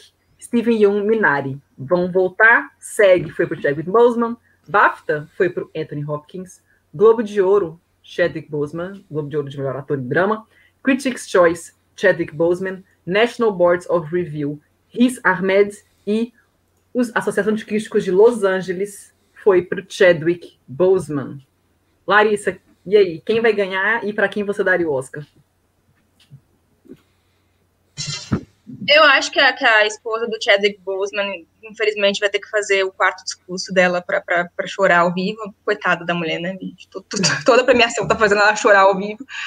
É, eu acho merecido. é, eu acho realmente a melhor atuação que eu já vi dele. Fiquei extremamente surpresa. E, e- e é claro que é inevitável o, o, o peso que o peso dramático que a vida real dá, né? Esse cara já estava morrendo, ele já estava num estado de- terminal de câncer, fazendo um papel extremamente enérgico também, um papel que exige muito dele, parece que foi tipo ele dando tudo de si ali. É, realmente tive essa impressão de que a montagem depois que ele morreu favoreceu mais ele para ele ir para a categoria para que ele pudesse ir para a categoria principal. Se não fosse isso, talvez ele fosse coadjuvante. É, e, então, eu acho sim, eu acho que ele vai ganhar e eu acho que é merecido, porque eu acho que é uma excelente atuação. É, vai ser só o, o- o segundo Oscar póstumo, né? é, nessa categoria, né? O, o, o, o Coringa, gente, esqueci o nome dele. O Heath Heath Ledger Ledger. ganhou, mas foi ator coadjuvante, né? Aqui o Peter Fincher ganhou pelo Network em, em 76, então vai ser, assim, a, a narrativa real vai favorecer e, e não é injusto, assim, ele ganhar, porque ele tá ótimo, é, mas eu daria o prêmio para Anthony Hopkins, eu acho que, que assim, é, é um ator incrível, então é difícil ele superar ele mesmo, e, e ele consegue nesse filme, que, que eu acho que tinha tudo para ser uma coisa realmente mais estereotipada, como eu falei, um, um- melodrama mais pesado, assim, e, e ele, e ele faz de uma maneira incrível, assim, eu acho que ele traz muito dele mesmo também para o papel, né, teve essa abertura também, né, tem até coisas que o roteiro adaptou, né, ele chama Anthony, ele tem a mesma idade, nasceu no mesmo dia, tal, o Anthony Hopkins, ele tem dislexia, então ele tem que lidar com algumas dificuldades, né, então e eu acho que, que, a atuação dele é daquelas coisas assim que a gente vai lembrar por muitos anos. Eu acho a mesma coisa do Riz Ahmed também. Eu acho que é um ator que a gente vai, vai lembrar dessa atuação por anos, assim, ele tá brilhante nesse filme. É, eu acho que é muito mais difícil você fazer uma atuação excelente com poucas falas, apesar de que ele se comunica, ele fala na linguagem de sinais, mas é um filme um pouco mais, mais contido, né? É, então, qualquer um desses três que ganhasse, eu ia ficar feliz. É, o Gary Oldman, realmente, eu acho que assim, o Gary Oldman já fez coisas muito melhores do que Mank para ser indicado. É, entendo a indicação, mas eu colocaria o Roy Lindo no lugar dele muito facilmente, mas muito facilmente mesmo. Acho que o Roy Lindo foi uma esnobada que eu acho muito injusta. Eu gosto demais do filme, mas eu gosto demais do Roy Lindo. É, é, é, a minha parte preferida do filme, apesar de eu gostar demais. É, e o Steve Young, eu, eu não acho injusto, não. Eu gosto dele no Minari, assim. Eu também acho que é um papel desafiador, porque é um personagem que, que não é muito agradável, né? E, e ele dá uma humanidade, assim, pro personagem. Então, eu não acho injusta a, a, indicação dele, não. Só acho que ele não está à altura dos outros concorrentes. Então, é isso. Bom, então, Chadwick Boseman ganha e que você daria, repete isso para um, qualquer um dos três. Anthony Hopkins. Ah, não, Hopkins Anthony Hopkins. Anthony Hopkins mesmo. Tá, perfeito. É, Marcos. Não, só para esclarecer, eu não disse que Steve Young atuou mal, eu só colocaria o Lakif no lugar dele, que eu acho que o Lakif está melhor. é, sobre o Gary Oldman, concordo com a Larissa. Teria outros atores aí que pudesse pegar, até o Lakeith ou até o Deroy Lindo mesmo, poderia pegar essa vaga dele. É o Gary Oldman meio que no piloto automático, talvez. Eu já vi outros personagens dele parecidos. É... Chadwick Boseman provavelmente assim vai levar, não é muito difícil ele não levar esse prêmio, merecido também, logicamente. É, e é interessante, né? Eu tava conversando com a Dani, que a gente foi o primeiro a chegar na, na, na sala aqui. A gente começou a conversar que a parte interessante desse caso dele, né? Porque ele teve a faculdade dele lá bancada, a bolsa dele foi bancada pelo Denzel Washington e o último filme da carreira dele é a produção do Denzel Washington, né? É uma fechou, né? Um ciclo, né? Querendo ou não. E é interessante você pensar por esse lado. É, ele vai levar, eu gosto muito da, da atuação do Anthony Hopkins. Aí fica, vai ficando pesado, né? Vai ficando difícil de, da gente falar qual a gente quer que ganhe quando tem vários que você gosta, né? Porque o Riz Ahmed, por exemplo, eu disse que eu tive uma ligação muito forte com o Som do Silêncio. O Anthony Hopkins é o ator mais velho a ser indicado ao Oscar de, na categoria principal, com 83 anos. E sabe-se lá se ele não ganhar esse, se ele vai ter uma oportunidade né, de, de concorrer novamente. Mas, assim, tirando o Chadwick Boseman, que tá ao concurso aqui nessa categoria, para mim, eu daria o prêmio pro Riz Ahmed. Eu gosto muito do trabalho dele e, como disse a Larissa, ele trabalhou com muito pouco e, para mim, com muito pouco que ele trabalhou, ele fez muito bem. Ele consegue carregar o filme na, na, na cena. É tipo a Frances McDormand no Nomadland. Com muito pouco, eles fazem muito.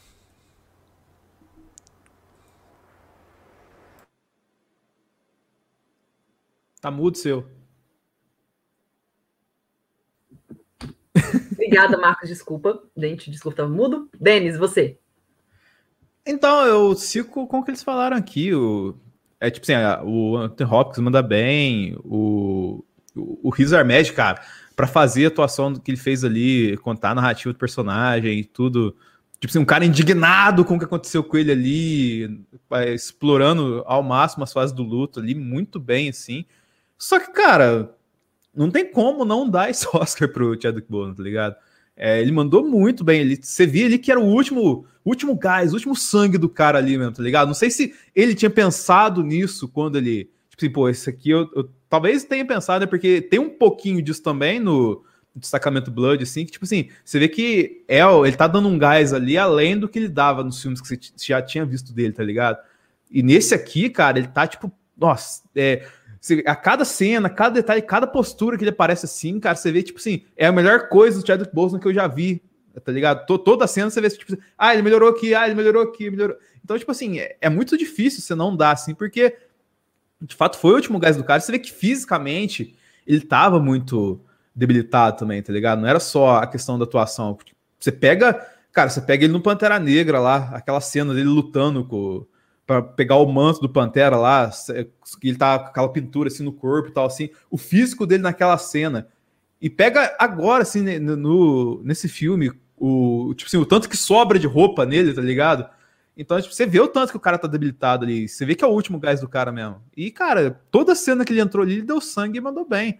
Então, assim, é, o dele tá muito acima, assim, na. Tipo, a galera manda bem na categoria, menos o Gary Oldman. Mas, assim, é, ele, tá, ele tá acima dos caras que mandam bem ali, tá ligado? No contexto da obra geral. Então, não tem outra pessoa para dar, não ser ele, cara. Então, eu, acho que, eu acho que tinha que dar o prêmio para ele e depois premiar os, entre os outros quatro o melhor ator. tipo isso. Então, você, você, daria... daria... você acha que ele vai ganhar e você daria para ele, então? Também. Beleza. Eu não sou contra. Eu não sou contra um Oscar especial pro Chadwick Boseman dar espaço para os outros. Eu também sou da. Só, só, complementando, eu também sou da, da, do time que tira o, o Gary Oldman e coloca o The Roy Lindo nessa categoria. Hum. Beleza. Marcelo. Olha, eu acho que por uma questão pura e simples de honrar a memória do ator e tal, eu acho que seria bem mais interessante ter indicado o Chadwick Boseman como coadjuvante pelo destacamento Blood, por exemplo. Não, é. Eu acho que teria sido ah, interessante. Ah, não, queria tirar do Daniel Kaluuya. Não, senhor. Prefiro que ele tire de alguém. Aí indicava o Daniel Kaluuya como principal e ele perdia para o Anthony Hopkins. Pode ser, pode ser. Nossa. Mas eu acho assim, eu acho que todos os cinco melhores atores são muito bons. É, eu gostei de, deles nos filmes. Eu acho que o Gary Oldman já foi indicado por filmes melhores, mas ele não é menos pior. Eu acho que ele é muito bom, como todos os outros. E mas o Anthony Hopkins nesse filme, cara, o Anthony Hopkins ele já fez tanta escolha horrorosa, tipo lobisomem, tipo ritual, tipo Transformers. Ele já fez tanta escolha que as pessoas têm mania de falar: ah, mas o Anthony Hopkins é sempre fantástico. Não, né? Não. No Lobisomem ele tá risível. Tem filme que ele tá horroroso. No filme do Ritual, que ele é o, o, o padre exorcista, ele tá horroroso de ruim. Mas, mas, mas isso é você faz pra pagar aluguel, não pra ganhar Oscar, né? Ué, mas eu tô falando da qualidade dele. Tem, tem atores, por exemplo, você vê o Michael Caine e o Christopher Walken, eles são sempre a mesma coisa. Qualquer filme que eles aceitem fazer. O filme pode ser ruim, mas você não vai falar mal deles. Eles estão sempre a mesma coisa. O Anthony Hopkins tem filme que ele tá preguiçoso. Tem filme que ele. Você vê assim, poxa, para que, que ele topou fazer esse filme? Não precisava, né, dele estar tá aí e tal. Eu acho que ele não, ele não tem tanta conta para pagar, ele não tem tanta ex-mulher para pagar pensão, igual geralmente acontece com esses pilantras. Oh, se, for, se for pensar nessa pegada aí, tem o Gary Oldman, que um ano, dois anos atrás fez aquele A Possessão de Mary, que é terrível, muito ruim, é terrível. Esse esse eu não, não fui lá porque eu já parei de ganhar salário em salubridade do cinema em cena, então eu não vejo mais esse tipo de coisa. Então, eu acho assim, qualquer um dos cinco tá muito bom. Todos os cinco, na verdade, estão muito bem. Mas o Anthony Hopkins nesse filme, cara, ele tá assim, uma força da natureza. Ele, eu, eu não tenho dúvida. Eu acho que Chadwick Boseman vai levar por, por todas as questões envolvidas, mas o Anthony Hopkins, para mim, eu tiro o chapéu para ele qualquer hora falo, cara, vamos sentar aqui, tomar um café e bater um papo. Me conta, como é que foi isso aí? Porque ele é muito foda, muito. Eu acho que não é todo filme, ele merecia tranquilamente um Oscar por esse filme e, sei lá, até um Oscar honorário. Assim, ó, você foi tão foda que eu vou te dar dois Oscars. e ele é um fofo nas redes sociais. Eu adoro o Instagram dele e o Twitter dele. Ele é um vovozinho do, do, das redes sociais. Ele é muito fofo. Eu passei o vídeo, de... o vídeo dele dançando, que a galera fez montagem lá, a abertura do Globo Rural, é maravilhoso. Ele é muito fofo. Ele fica assim, adoro. Oi, gente, a Larissa tem que sair, então eu vou pedir para ela dar a opinião dela nas duas categorias que estão faltando, e depois a gente faz, cada todo mundo fala, só para a Larissa, porque ela tem que sair. Então, é as categorias de direção e de melhor filme, né? Então, vou lembrar aqui para Larissa, direção. Temos o Thomas Winterberg por Another Round, o Duke, né? É, David Fincher por Mank, Lee Isaac Chung por Minari, Chloe Zhao por Nomadland e Emerald Fennel por Bela Vingança. Lembrando que Chloe Zhao venceu o DJ, venceu o BAFTA, venceu o Critics' Choice, venceu o Globo de Ouro, venceu os prêmios das associações de críticos de Los Angeles e de Nova York. Ela venceu tudo. Então vamos lá, Larissa, quem você acha que vai vencer o prêmio de direção e para quem você daria o Oscar de direção? Ô, gente, desculpa, falar de educação, é que tem gente me esperando uma gravação. É, eu acho que, assim, é, é, óbvio que a Chloe Zhao vai ganhar, tipo, ela venceu o prêmio da vizinhança, sabe? Ela venceu tudo. É, então, muito óbvio, ela vai ganhar. E, e é super justo, eu acho que a direção dela em Nomadland é, é incrível, assim, é um filme é um filme independente, né? Alguém aí fez uma pergunta sobre esse ano, sobre no fato de se esse ano tá mais fraco ou não, por os cinemas não terem aberto. Uhum. É, é, eu discordo, eu acho que por a gente não ter tido filmes de cinema, filmes caros, né? Filmes de alto orçamento, trouxe uma temporada muito mais diversa, muito mais interessante, filmes que não seriam lembrados, estão sendo lembrados por causa disso. Claro, não tô sendo a pessoa do obrigada coronavírus, tá, gente? É horrível. Só tô falando algo que aconteceu de consequência. É, então eu espero que, que isso se torne uma tendência, assim, trazer mais filmes independentes, trazer mais filmes de. Não são baixo orçamento, né? Pra gente é altíssimo, mas trazer mais filmes que saiam um pouco desse, dessa coisa do, só do lobby, né? Só do dinheiro. Que, que, porque esse ano eu acho que tá uma, tá uma corrida muito interessante, muito legal, assim, sabe? Não tem nenhum filme ruim, eu acho, concorrendo, como normalmente tem. É, então eu acho muito justo a Chloe Zhao ganhar por esse filme que, que também tá ganhando essa projeção toda, porque eu acho que dentre os filmes ele é o que mais tem cara de cinema mesmo, assim, aquele filme que, tipo, nossa, eu queria ter visto esse filme no cinema, né? É, ele tem uma fotografia incrível, ele tem paisagens incríveis, e, e, é um desafio dela, ela lidando muito com não atores, né, com pessoas da vida real, que é algo que ela, uma coisa da Chloe Zhao, ela já fazia antes, e eu acho que ela conduz isso muito bem. É, eu, eu gosto muito do quanto ela ela conta, ela fala sobre essa falência, né, sobre essa mulher que perdeu tudo, é, e ela conta isso muito nas paisagens, assim, na, no contraste entre os personagens e as paisagens, assim. Então, eu, eu, acho que é uma direção brilhante, então eu acho que vai vencer e, e é super merecido. Eu, como eu falei, eu gosto muito da, do, do, Bela Vingança também, como a Dani, eu acho que é um filme que é muito importante para as pessoas verem. O meu medo é que eu acho que muita gente vai ver e fazer uma leitura muito, muito, muito equivocada dele. Por isso eu, eu, eu realmente não gosto, não, tentar não dar spoiler, mas eu não gosto muito do tom do terceiro ato, do, do, do, acontecimento final. Não é que eu não gosto do que acontece, eu não gosto do tom adotado. É, eu, acho, eu acho que ela errou só nisso.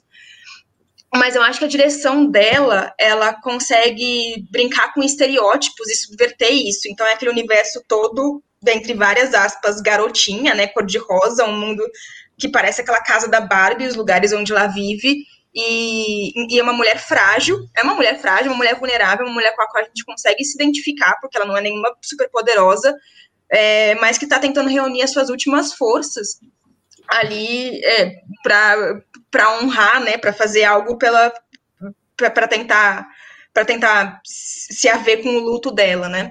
Então, eu, e eu acho que isso está muito na direção, assim, o quanto, o quanto ela usa desses elementos, subverte essas coisas estereotipadas, né, do, das garotas, é, elementos da cultura pop, do como ela se apropria disso. Então, eu gosto demais da direção da Emerald Fennel no, no Bela Vingança, ainda mais considerando que é o primeiro filme dela. É, os outros diretores, assim, eu, eu acho que eles estão bem. É, o Thomas Winterberg, a gente já falou um pouco dele no filme, no filme internacional. É, o Lee Isaac Chung também, eu gosto do, da direção do Minari, mas assim, tão bem e só, assim, legal, parabéns. mas não acho que é para ganhar prêmio mesmo. E o David Fincher, eu acho que, assim, é claro que quando a gente fala de um diretor grande, a gente sempre tem uma expectativa muito alta, e é claro que eu acho que isso prejudica, porque, assim, a gente já viu muitos filmes muito melhores, né, David Fincher do que Mank. Que, que eu acho que ele se atém muito à, à homenagem do Cidadão Kane, só que eu acho que é uma pretensão, tipo, Cidadão Kane, tipo, é um dos maiores filmes de todos os tempos e funcionava muito bem na década de 40. A gente tá em outros tempos, então se você vai homenagear, eu acho que ele tinha que levar para um outro patamar, sabe? Ficou muito ali só na homenagem mesmo. Então, eu não, eu não indicaria o David Fincher por Mank, com certeza. E aí, as ausências, o que eu mais senti falta foi o Spike Lee. Eu gosto muito da direção do Destacamento Blood, do quanto ele traz aquele clima louco dos anos 70, né, Apocalipse Sinal, é, mas ele faz uma releitura que tem cara de Spike Lee, ele não tá como Fincher homenageando, não, ele tá fazendo um filme que tem a assinatura dele, então eu gosto demais, eu com certeza substituiria o, David Fincher pelo Spike Lee fácil, gosto muito da direção da Regina King também, acho que é muito desafiador fazer um filme que se passa num quarto de hotel e ainda assim fazer o filme ser interessante, um filme baseado em diálogos, e, e, acho que todo o mérito do filme funcionar, e é um dos meus filmes favoritos da temporada, é dela. É, e aí, outros diretores estreantes que eu também acho que poderiam estar tá aí, que é o Chaka King, do Judas e o Messias Negro, e o Darius Marder, do, do Som do Silêncio. Não tem espaço para todo mundo, eu sei, mas assim, dava para tirar o, o, David Fincher fácil e. Enfim, né? Não, não tem espaço para todo mundo. Mas eu acho que a do Clomodzol vai ganhar e é merecido. Beleza. E de melhor filme? Para quem que você daria e quem você acha que vai ganhar? Melhor filme, é, como eu falei, eu acho que esse ano tá incrível, assim, porque eu não acho que tem nenhum filme ruim. Todo ano tem um filme que eu falo, nossa, isso não tinha que estar tá de jeito nenhum, sabe? E, e, esse ano não tem isso. Então, eu gosto muito de todos os indicados, mesmo o, o mais fraco deles, que eu acho que é o Mank, é, é um bom filme, não é um filme ruim. É, o Sete de Chicago também, como eu já falei, eu acho que tem um filme melhor aí na temporada do que ele, com uma história muito parecida. Eu acho que o Nomadland vai ganhar, tá meio óbvio também. Ele ganhou todos os prêmios da momento da temporada e é justo. Eu, eu tinha uma, um pouco de, de chance de pensar que o Minari ia roubar, mas como ele não ganhou SEG de elenco, que é um outro termômetro importante, aí eu já acho que a chance dele minguou e para mim selou o Nomadland, assim, porque o set de Chicago eu não acho que tem chance.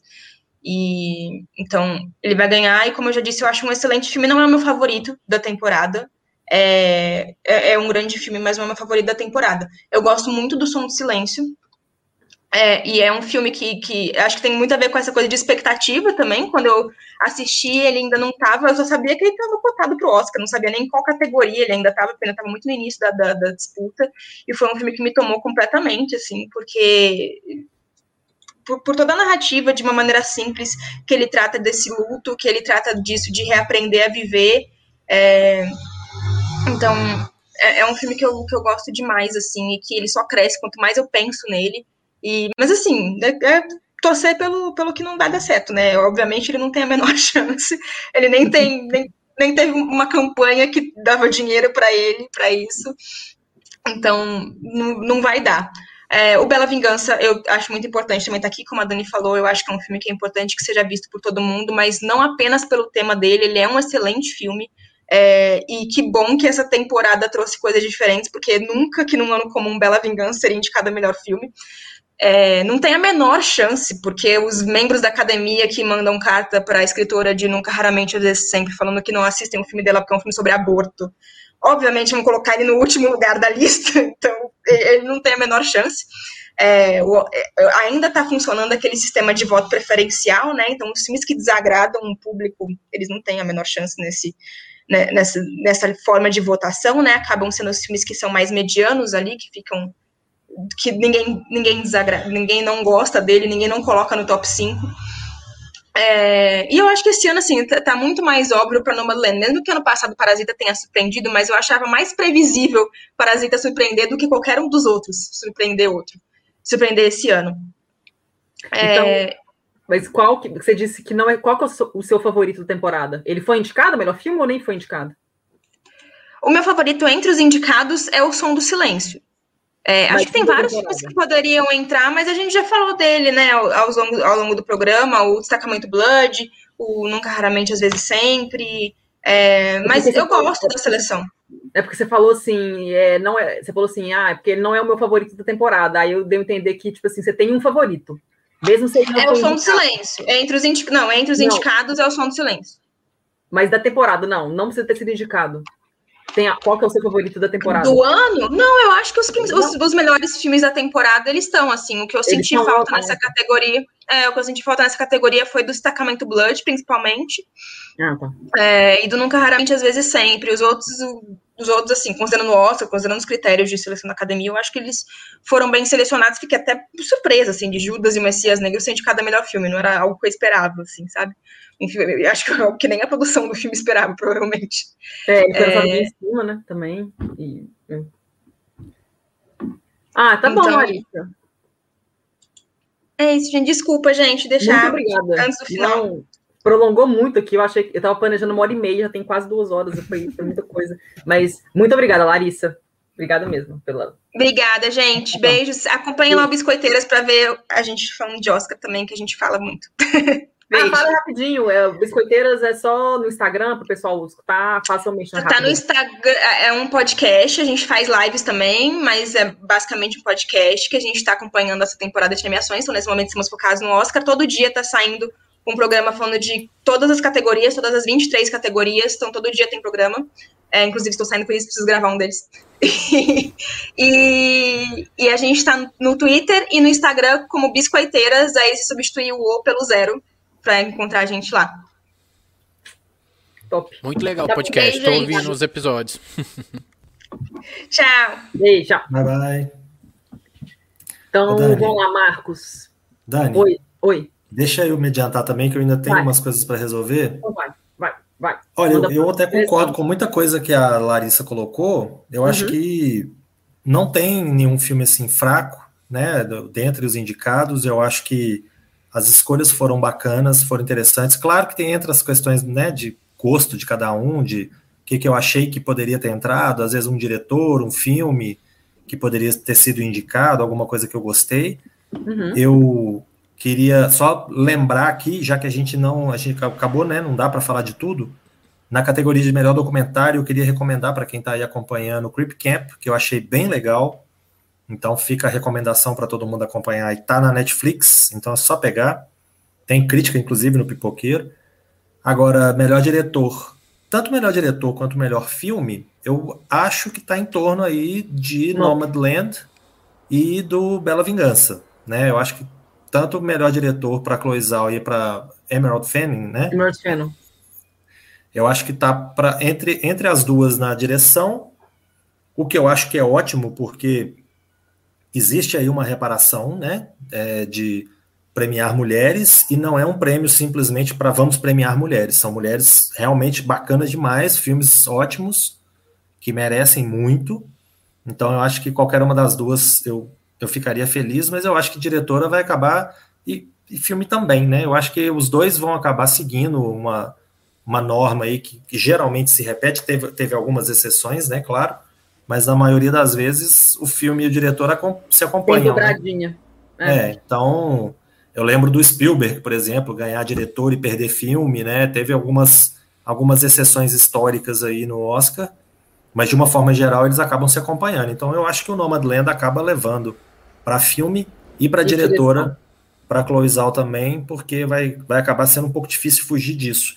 E eu gosto do filme, gostei, gostei do, do que, que ele mostrou. Eu, eu vi algumas pessoas falando que às vezes romantizam um pouco a questão da crise econômica e da, das pessoas que viram nômade por causa disso. Eu não achei que, que romantiza.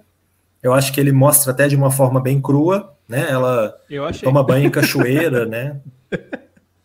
Ela sai viajando e tendo é, vários né? problemas e tal. Então, e o fato de misturar com muita gente real, né? Que muita, aquele líder, né? Bob, alguma coisa que era o líder ali do, do grupo, realmente é um cara que é um líder mesmo de nômades e tal, então acho que tem, tem coisas interessantes que o filme agrega, que dão esse ar um pouco, às vezes, de, né, de documentário, alguma coisa assim, mas e a, a Frances McDormand é sempre muito boa, né, então acho que o filme que tem ela ganha muito, então acaba que ele chama muita atenção e, e ele merece, então eu acho que melhor diretora e melhor filme vão ficar para Nomadland e eu sou a favor. Eu acho que não eu não teria nenhum problema. Se o Bela Vingança ganhasse um dos dois ou os dois prêmios, eu também ficaria feliz.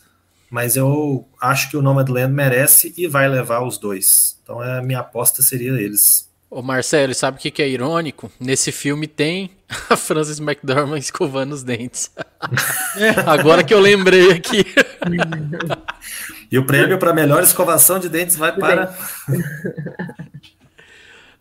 Tem, ah, até ela, tem ela cagando, tem ela fazendo várias coisas. Tem de tudo, né? Maravilhosa. Ah, tá bom, Marcelo, obrigada por. Ó, vou abandoná-los então, mas depois eu, eu assisto aqui, né? Assim que tiver disponível no YouTube, eu assisto o finalzinho para ver o que, que vocês colocaram aí. Ih, a, gente, a gente só vai falar besteira agora. Nossa, não faça isso, irmão. Então tá bom, gente. Tá bom, Valeu beijo, demais. Obrigada. Tchau. Até mais. Falou. Então vai lá, Marcos.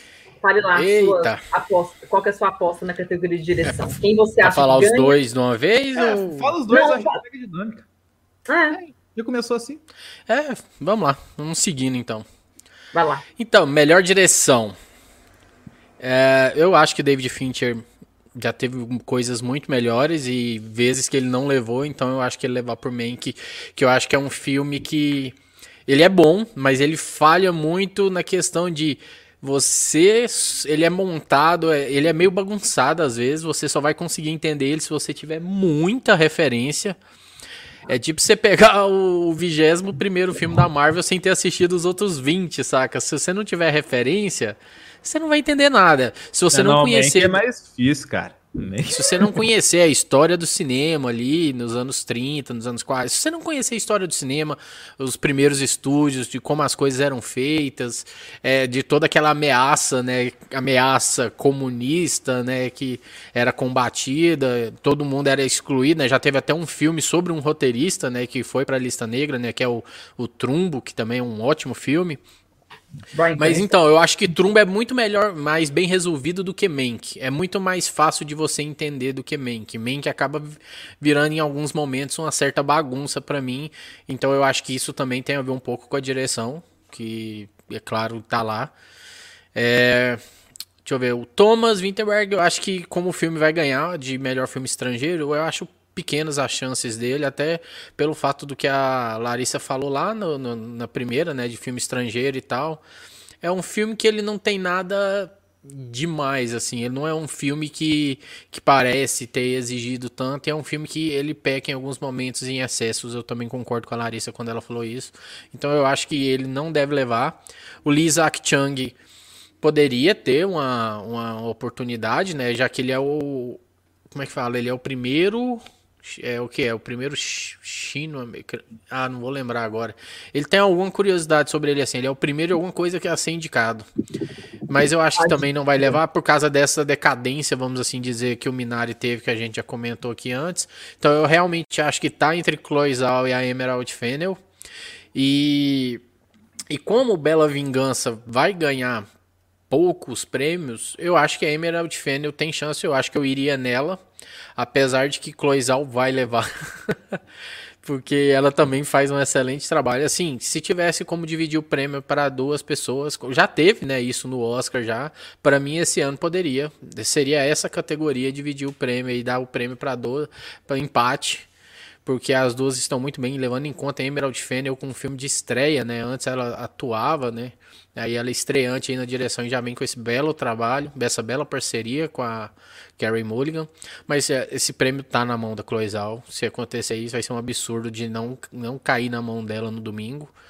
Ela manda muito bem. É como a gente disse, ela trabalha com pouco, né? E ela, assim como a gente falou da Frances McDormand, ela trabalha com pouco, mas ela trabalha muito bem e ela consegue contar essa história de um jeito que ela não fica enjoativa, porque era fácil dessa história ficar arrastada, dessa história ficar chata, porque é uma mulher ali andando com seu trailer, com seu motorhome ali pelos Estados Unidos, é, muitos momentos contemplativos e tal, e a Chloe Zhao sabe trabalhar isso muito bem de uma maneira que fica legal de você assistir, você não Sim. vê o tempo passando, e é interessante porque ela consegue filmar tudo de uma maneira atrativa. Então, eu acho que Chloe Zhao vai levar, eu gosto da ideia da Chloe Zhao levar, e a Emerald Fennel para mim se levasse também não seria problema algum. Eu divido aí entre as duas a minha preferência. Agora, quanto a filme, já fica parada, já fica mais complicada. Deixa eu só é... é, falar com o pessoal aqui, lembrar os indicados do melhor filme. Temos Meu Pai, Judas e o Messias Negro, Mank, Minari, Nomadland, Bela Vingança, O Som do Silêncio e O Sete de Chicago. E os antecedentes foram o Nomadland venceu PGA, que é o prêmio do Sindicato dos Produtores, venceu o Globo de Ouro de melhor filme de drama, venceu o BAFTA de melhor filme, venceu o Critics' Choice de melhor filme. Vai, o que, que você acha, Marcos? Ah, no Bandland tem tudo para levar, né? E aí eu também tenho duas categorias. Oh, duas categorias. Dois, uhum. Duas apostas, assim, que eu gostaria muito que pudesse levar. Uhum. Que é Judas e o Messias Negro seria interessantíssimo esse filme levar. E como vocês falaram, foi até um pouco. Pegou até de surpresa algumas pessoas a indicação dele como melhor filme. E eu adoraria que esse filme ganhasse. Tá no momento perfeito para esse filme ganhar um prêmio desse. E como eu disse desde o início, o Som do Silêncio me pegou de um jeito assim. Acho que foi o filme que mais me, me capturou assim. Então eu ficaria entre esses dois assim para ganhar, mas pendendo um pouco mais pro som do silêncio, porque como ele mexeu comigo particularmente falando. Mas gostaria muito de Judas e o Messias Negro surpreendendo aí e ver a galera toda subindo no palco lá e tal, seria muito bacana, porque esse filme é excepcional. Eu gosto muito desse filme. Mas acredito que vai ser dobradinha da Cloizal. Nomadland provavelmente deve levar e acho que vai ser dobradinha dela mesma. Ela vai embora para casa toda feliz e também, né, cara? Ela merece, né? Porque a mulher tá indicada como diretora, como roteiro adaptado que é dela. Ela também fez a montagem do filme e também como o melhor filme, que ela é produtora do filme. Quatro indicações. Ela vai levar duas pelo menos, né? É, só para falar, o Nomadland é um filme, ele é bem pequeno mesmo. Ele custou, vendo aqui, ele custou só assim, assim para o padrão hollywoodiano é uhum. pequeno, né? Custou 5 milhões de dólares. Isso é muito pouco. Isso é pouquíssimo. Esse é filme independente, é filme pequeno. Você pega. Não, você vê. Ela fez tudo, praticamente. Metade é, do trabalho ela fez. Sim. E você, Denis? Então, direção. questão, do, questão da direção, eu acho também que vai ser a, a Cluzó que vai levar. E e também concordo com a, com a, ideia de que a gente podia colocar um, um um, é, o, a questão do destacamento Blood aqui, dar, dar uma indicação para ele aqui mais legal, pro, pro Spike Lee nesse, nessa categoria, assim, podia tirar o Fincher de lado aqui um pouquinho, colocar ele, mas é que a, a academia gosta do, do Mank, né? Então já o Fincher entrou no, na parada, assim, né? E o Spike Lee também subiu para pegar prêmio recentemente, né? Então talvez isso também tenha contribuído. Não, mas, cara, Destacamento Blood foi muito snobado, cara. Tipo, muito, total. é muito total. snobado, cara. Tipo, o filme é muito bom, assim, ele foi muito snobado. Então, é, porque ele, ele deu tudo errado, né? Porque, tipo assim, ele ia ser exibido no Festival de Cannes, pegar tapete vermelho e tal, não teve Festival de Cannes. Aí ele foi lançado em junho, então, tipo assim, tava tudo planejado para ele ter, tipo, a temporada, assim, Festival de Cannes em maio, lançamento em junho na Netflix, ia bombar. Não teve Festival de Cannes, foi lançado em junho, o Oscar tá quase um ano depois, e o povo esqueceu dele. Sim, total. É. Essa questão, essa questão de. Eu já fiz vídeo lá no, no analisador falando também, essa questão de a campanha de Oscar e tudo assim, acaba tirando um pouquinho do, do, mérito da qualidade do filme. Assim, eu sempre. Eu sou muito crítico a esse ponto, a, a, ao Oscar, a premiação como um todo. Cara, o rolê da, da Chloe Zhao pra fazer esse filme, assim, que nem o Marcos acabou de destacar, cara, não tem como ela não ganhar perante a galera que tá indicada aqui como melhor diretor, direção, assim, e vai ser totalmente merecido, porque foi um rolê bem feito, assim. Apesar de que, aí já falando de melhor filme, os problemas que foram falados agora há pouco do Pipocan, é, eu tenho isso aí, eu, eu acho que Nomadland dá uma romantizada, umas coisinhas complicadas ali, eu tenho esse problema com o filme, tá ligado? Eu não. Eu acho que tipo, tem uma galera ali meio que vai, vai trocar ideia assim com a galera que não é ator da parada, assim, e acaba entrando no. Passando uma impressão meio esquisita para mim, se eu não gostei de Nomadland, muito por isso, tá ligado? Eu, esquisita eu, como? Ah, cara, a gente viveu um momento muito esquisito nos Estados Unidos no final do ano passado, né, cara? No começo desse ano, quer dizer. É, e, tipo assim, e o Borá, nesse ponto, ele ajuda a sintetizar um pouquinho de como que essa galera imagina, assim, tipo assim, e acaba que você se mistura ali, tá ligado? Tem um pouquinho que a galera que sofre de verdade por conta da, da questão nômade, assim, que foi abordado no filme, assim, de, de não ter um lugar para ir, que acaba entrando nesse mundo, mas tem a galera que é meio negacionista, meio loucaço da vida, assim, e que entra no rolê ali, e que tava no meio da, daquelas cenas ali, aparecendo ali, tá ligado? Então, meu problema com o Nomadland é nesse ponto, tá ligado? Então, assim, eu, eu não gosto muito do filme por causa dessa parte, assim, porque acaba que meio que passa pano na minha, na minha visão. Eu tô falando, é, é o analisador falando assim, eu não. Essa parte me desagradou bastante nesse, nesse ponto, por isso que Nomad, é, Nomadland é um filme que, cara, eu não verei de novo, tá ligado? Apesar de tudo que rolou, assim, por, por conta dessas questões. Dito não isso. enxergo assim, mas respeito. É, o que eu falei lá atrás. Assim, e visto isso, dito isso, cara, é outra questão, assim, que. E aí, o Oscar esse ano indicou oito filmes para melhor filme, né? E tem ano que indica nove. E assim, é, aí já é um lado, tipo assim, muito particular meu, assim, é, mais uma vez falando, que assim, todos os filmes do ano, eles foram muito pegados na carga dramática, tá ligado? Tanto até, tipo assim, de vez em quando brincava com o Marcos, assim, né? Tipo, a gente fazia maratona, sentia uns dois, três filmes, uma paulada só. Falei, nossa, cara, foi pesado, hein? Vou até ver um, cansado. Vou ver um episódio de, de Seinfeld aqui pra, pra, dar uma risada, vou ver um The Office aqui pra dar uma, levantar o clima e tal assim. Então, tipo assim, o Oscar esse ano, ele não empolga, não empolga você falar dos filmes do Oscar por questões, tipo, das histórias que você conta, mas é questão técnica, tá ligado? A gente falou muito aqui, muito, tipo, tem as histórias legais do filme, lógico, é, de contadas aqui, mas é, ano passado a gente falou muito mais de histórias contadas do que de questões técnicas. Esse ano a gente tá falando muito mais de questões técnicas do que de histórias, tá ligado? Então acho que isso vai muito pela questão do, do, dos humores dos filmes. Não tô falando que é negativo, é que é, vamos colocar assim, demérito, tá ligado? Só que eu acho que é mais perfil do mundo que a gente viveu, do 2020 que a gente viveu, assim, que trouxe isso. Eu acho que, que tem eu... muito a ver com o que a Larissa falou, de não ter tido grandes lançamentos nos cinemas e as premiações acabarem indo mais pro lado do, do cinema mais independente, do cinema que geralmente já não chegava nos, nas grandes redes de cinema, que ou ia para pequeno, pequenos cinemas ou que ia direto para streaming.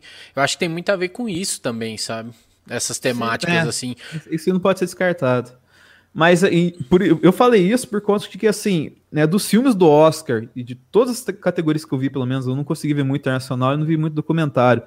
Mas o filme que, tipo assim, que, que eu assisti do Oscar, que eu achava que pelo menos merecia uma indicação aqui, é, assim como aconteceu lá atrás com Toy Story, é o Soul. Eu achava que o Soul, para melhor filme, pela mensagem que ele trouxe, num ano, tipo assim, que é muito. A gente tá indo muito para um, um viés muito negativo o Soul foi o único que trouxe pro lado positivo, tá ligado?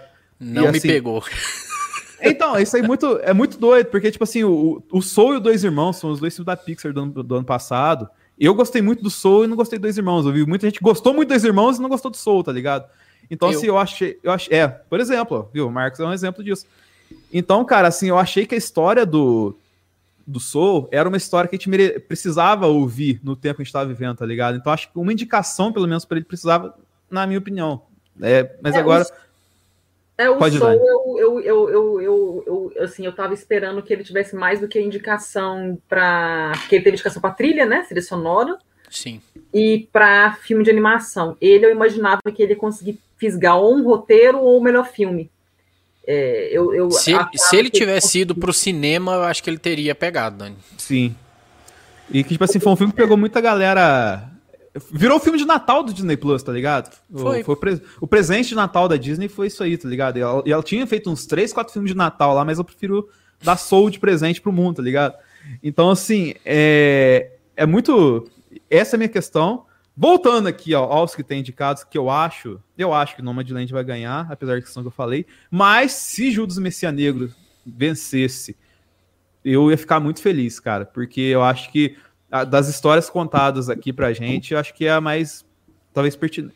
Talvez o Bela Vingança, assim, os dois comparados assim, mas acho que a história, o conjunto da obra do Judas e Messias Negro é mais redondinho que do Bela Vingança, na questão que se junta técnico com a história, tá ligado?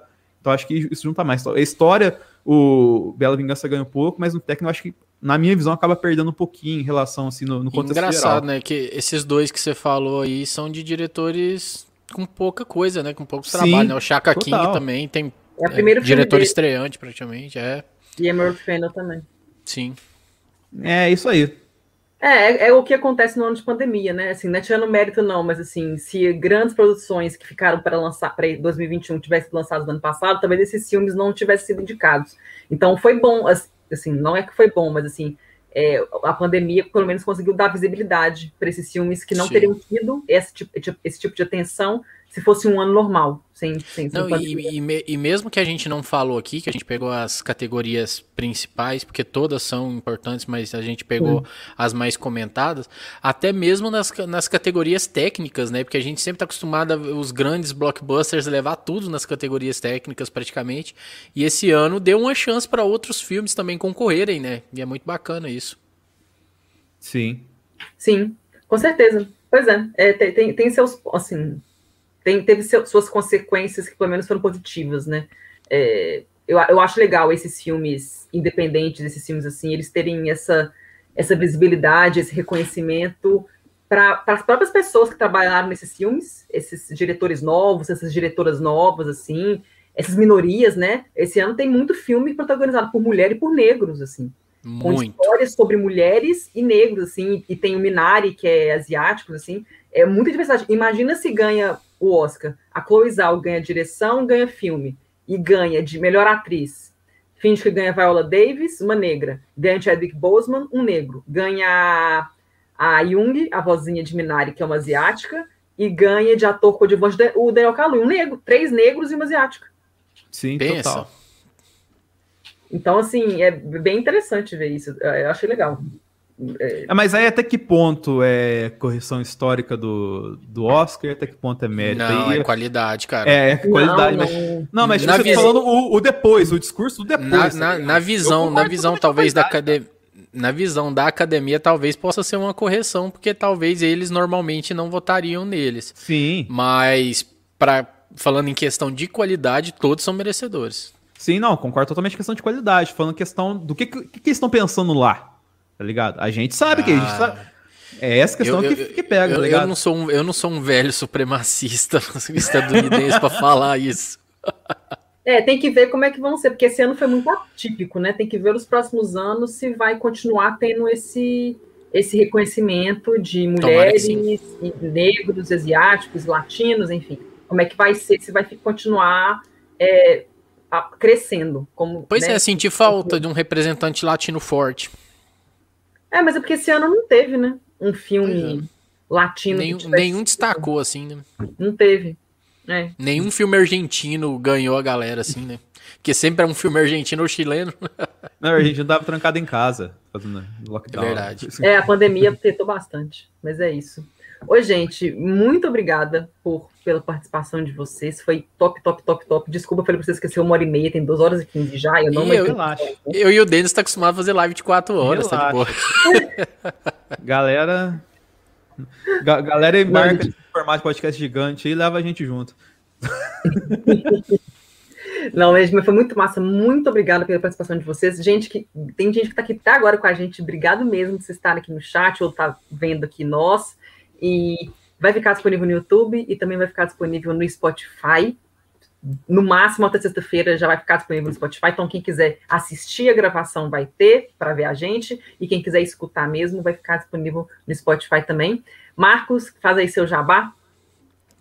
Galera, quem quiser conhecer um pouquinho do meu trabalho aqui no YouTube, vocês podem conferir lá procurando aí Sessão de Aluguel, ou então ir em youtube.com barra Sessão de Aluguel, sem o tio, né, lógico. E lá eu falo sobre filmes, sobre séries, às vezes alguns animes e tal, mas é mais raro. E lá eu tenho vários quadros onde eu abordo o cinema e as séries de uma maneira diferente. Eu gosto também de receber vários convidados para trocar uma ideia sobre suas visões, sobre o cinema e tal. Então, no meu canal eu mesclo isso. Eu mesclo muito indicações, que eu gosto de pegar nichos assim e fazer algumas indicações mais fora da curva.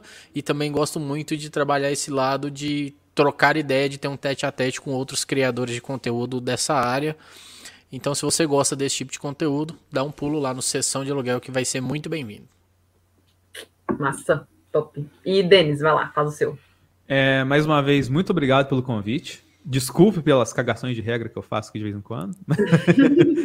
Mas Cara, é é, palpite do Oscar, tem que ter. mas o- é sempre muito divertido falar com vocês, se trocar ideia com vocês, assim, e ainda mais falando de produções assim, de, de Oscar, assim, coisa mais. Que, que a gente espera, né? A gente xinga o Oscar todo ano, mas todo ano a gente tá aqui assistindo, então não adianta falar muito. Sobre produções, cara, eu tô, tô no analisador, é, mas agora, tipo, eu tô. A gente tá terminando aqui Falcão Soldado Invernal, vai ter muita coisa. Muito, muito mais, assim, pra bazingueiro, né? Que a galera fala assim, que a gente, a gente pega muito no analisador lá tal, sim. Vai ter análise de, de Bad Batch, que é a série nova de Star Wars, que vai começar daqui uns dias e tal. Então tem bastante coisa disso lá. Tem o Zona em Quarentena, que eu faço lá no Zona E com o Thiago Roberto, que é o nosso relato da pandemia, que a gente falou aqui no começo, que era um projeto que não ia durar muito, mas que a gente não sabe agora quando. Não tem nem a luz do fim do túnel, assim, quando Podcast muito, muito, muito, muito bacana. Você não falou dele no começo, não, tá? Foi antes de, de entrar no ar. É então verdade, verdade. A gente, tava, a gente tava desligado aqui. Mas é o Zona em Quarentena é um podcast que a gente relata a pandemia e desmente fake news e informa a galera. E tem vários debates e tal assim. Então, tipo assim, é feito com, sempre com link checado e tudo mais. Então é uma coisa que a gente tem uma responsabilidade, apesar de ser três responsáveis, como eu, o Thiago e o Roberto falando, né? e só mais um jabazinho, isso aqui meio que Uhum. quase que um, um exclusivo aqui. Eu vou voltar com o Sala da Discord, que é o meu podcast, que a gente fala sobre muitas questões ligadas a. mais focadas ao comportamento mesmo, tá ligado? E é, ele vai ter uma temática especial esse ano, então cola lá também, procure sala Discord do seu agregador, que logo, logo tá pipocando episódio novo lá. Top. É, a câmera não quis pegar foco na Beleza. estatueta, não. É, gente. não pegou foco, não. É. Mas deu para ver a estatueta.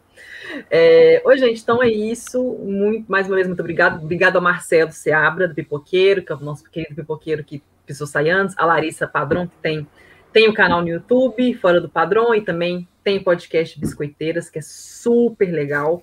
Então, gente, muito obrigada mesmo. Para quem não conhece o tema de boteco, gente, temos conteúdos todos os dias de cinema, temos nosso canal, nosso, o nosso canal no YouTube, temos o site cinemadeboteco.com.br, temos o nosso perfil no Instagram, temos perfil no Twitter, sempre discutindo sobre cinema. Então, curte lá nossos, nossos, nossos conteúdos, curte esse vídeo aqui, deixe seu comentário. E é isso, o Oscar acontece domingo, de 25 de abril, tá chegando, faltam só quatro dias e vai ser muito massa. Estamos ansiosos para ver quem vai ganhar, porque tem umas categorias, como a gente falou, que estão difícil, a gente não sabe ainda quem vai ganhar. Então, Vamos ver. Ah, e vocês ah. podem ver eu e o Denis durante a cerimônia do Oscar lá é, no Caducando. Verdade. Caducando, com é. K no início. youtube.com barra caducando ou twitch.com barra caducando. A gente vai estar tá lá com outros amigos nossos comentando a cerimônia e falando um monte de besteira. É. A gente vai dar umas passadas lá, porque é o que a gente sabe fazer melhor besteira lá tal. Assim, então, você vai pra rir, não vai pra informar, não. Vai... É o, vai ser Oscar e cerveja lá, então é, chega junto. Você vai pra dar risada, tá ligado? Não é, não é pra, tipo, assim, buscando o melhor elenco, a melhor roupa. Passa longe de lá, filho. Mas vai pra divertir, que você vai rir pra caramba. Ah, bom demais, legal. Aí, gente, quem quiser se divertir e ver no Oscar, então já tem seu compromisso no domingo. Sim. Ah, que massa, gente. Então tá bom, gente. Muito obrigada mesmo. E é isso. Em breve vai ficar disponível no Spotify também, gente. Beijos. Falou, galera. Até mais. Você ouviu Papo de Boteco.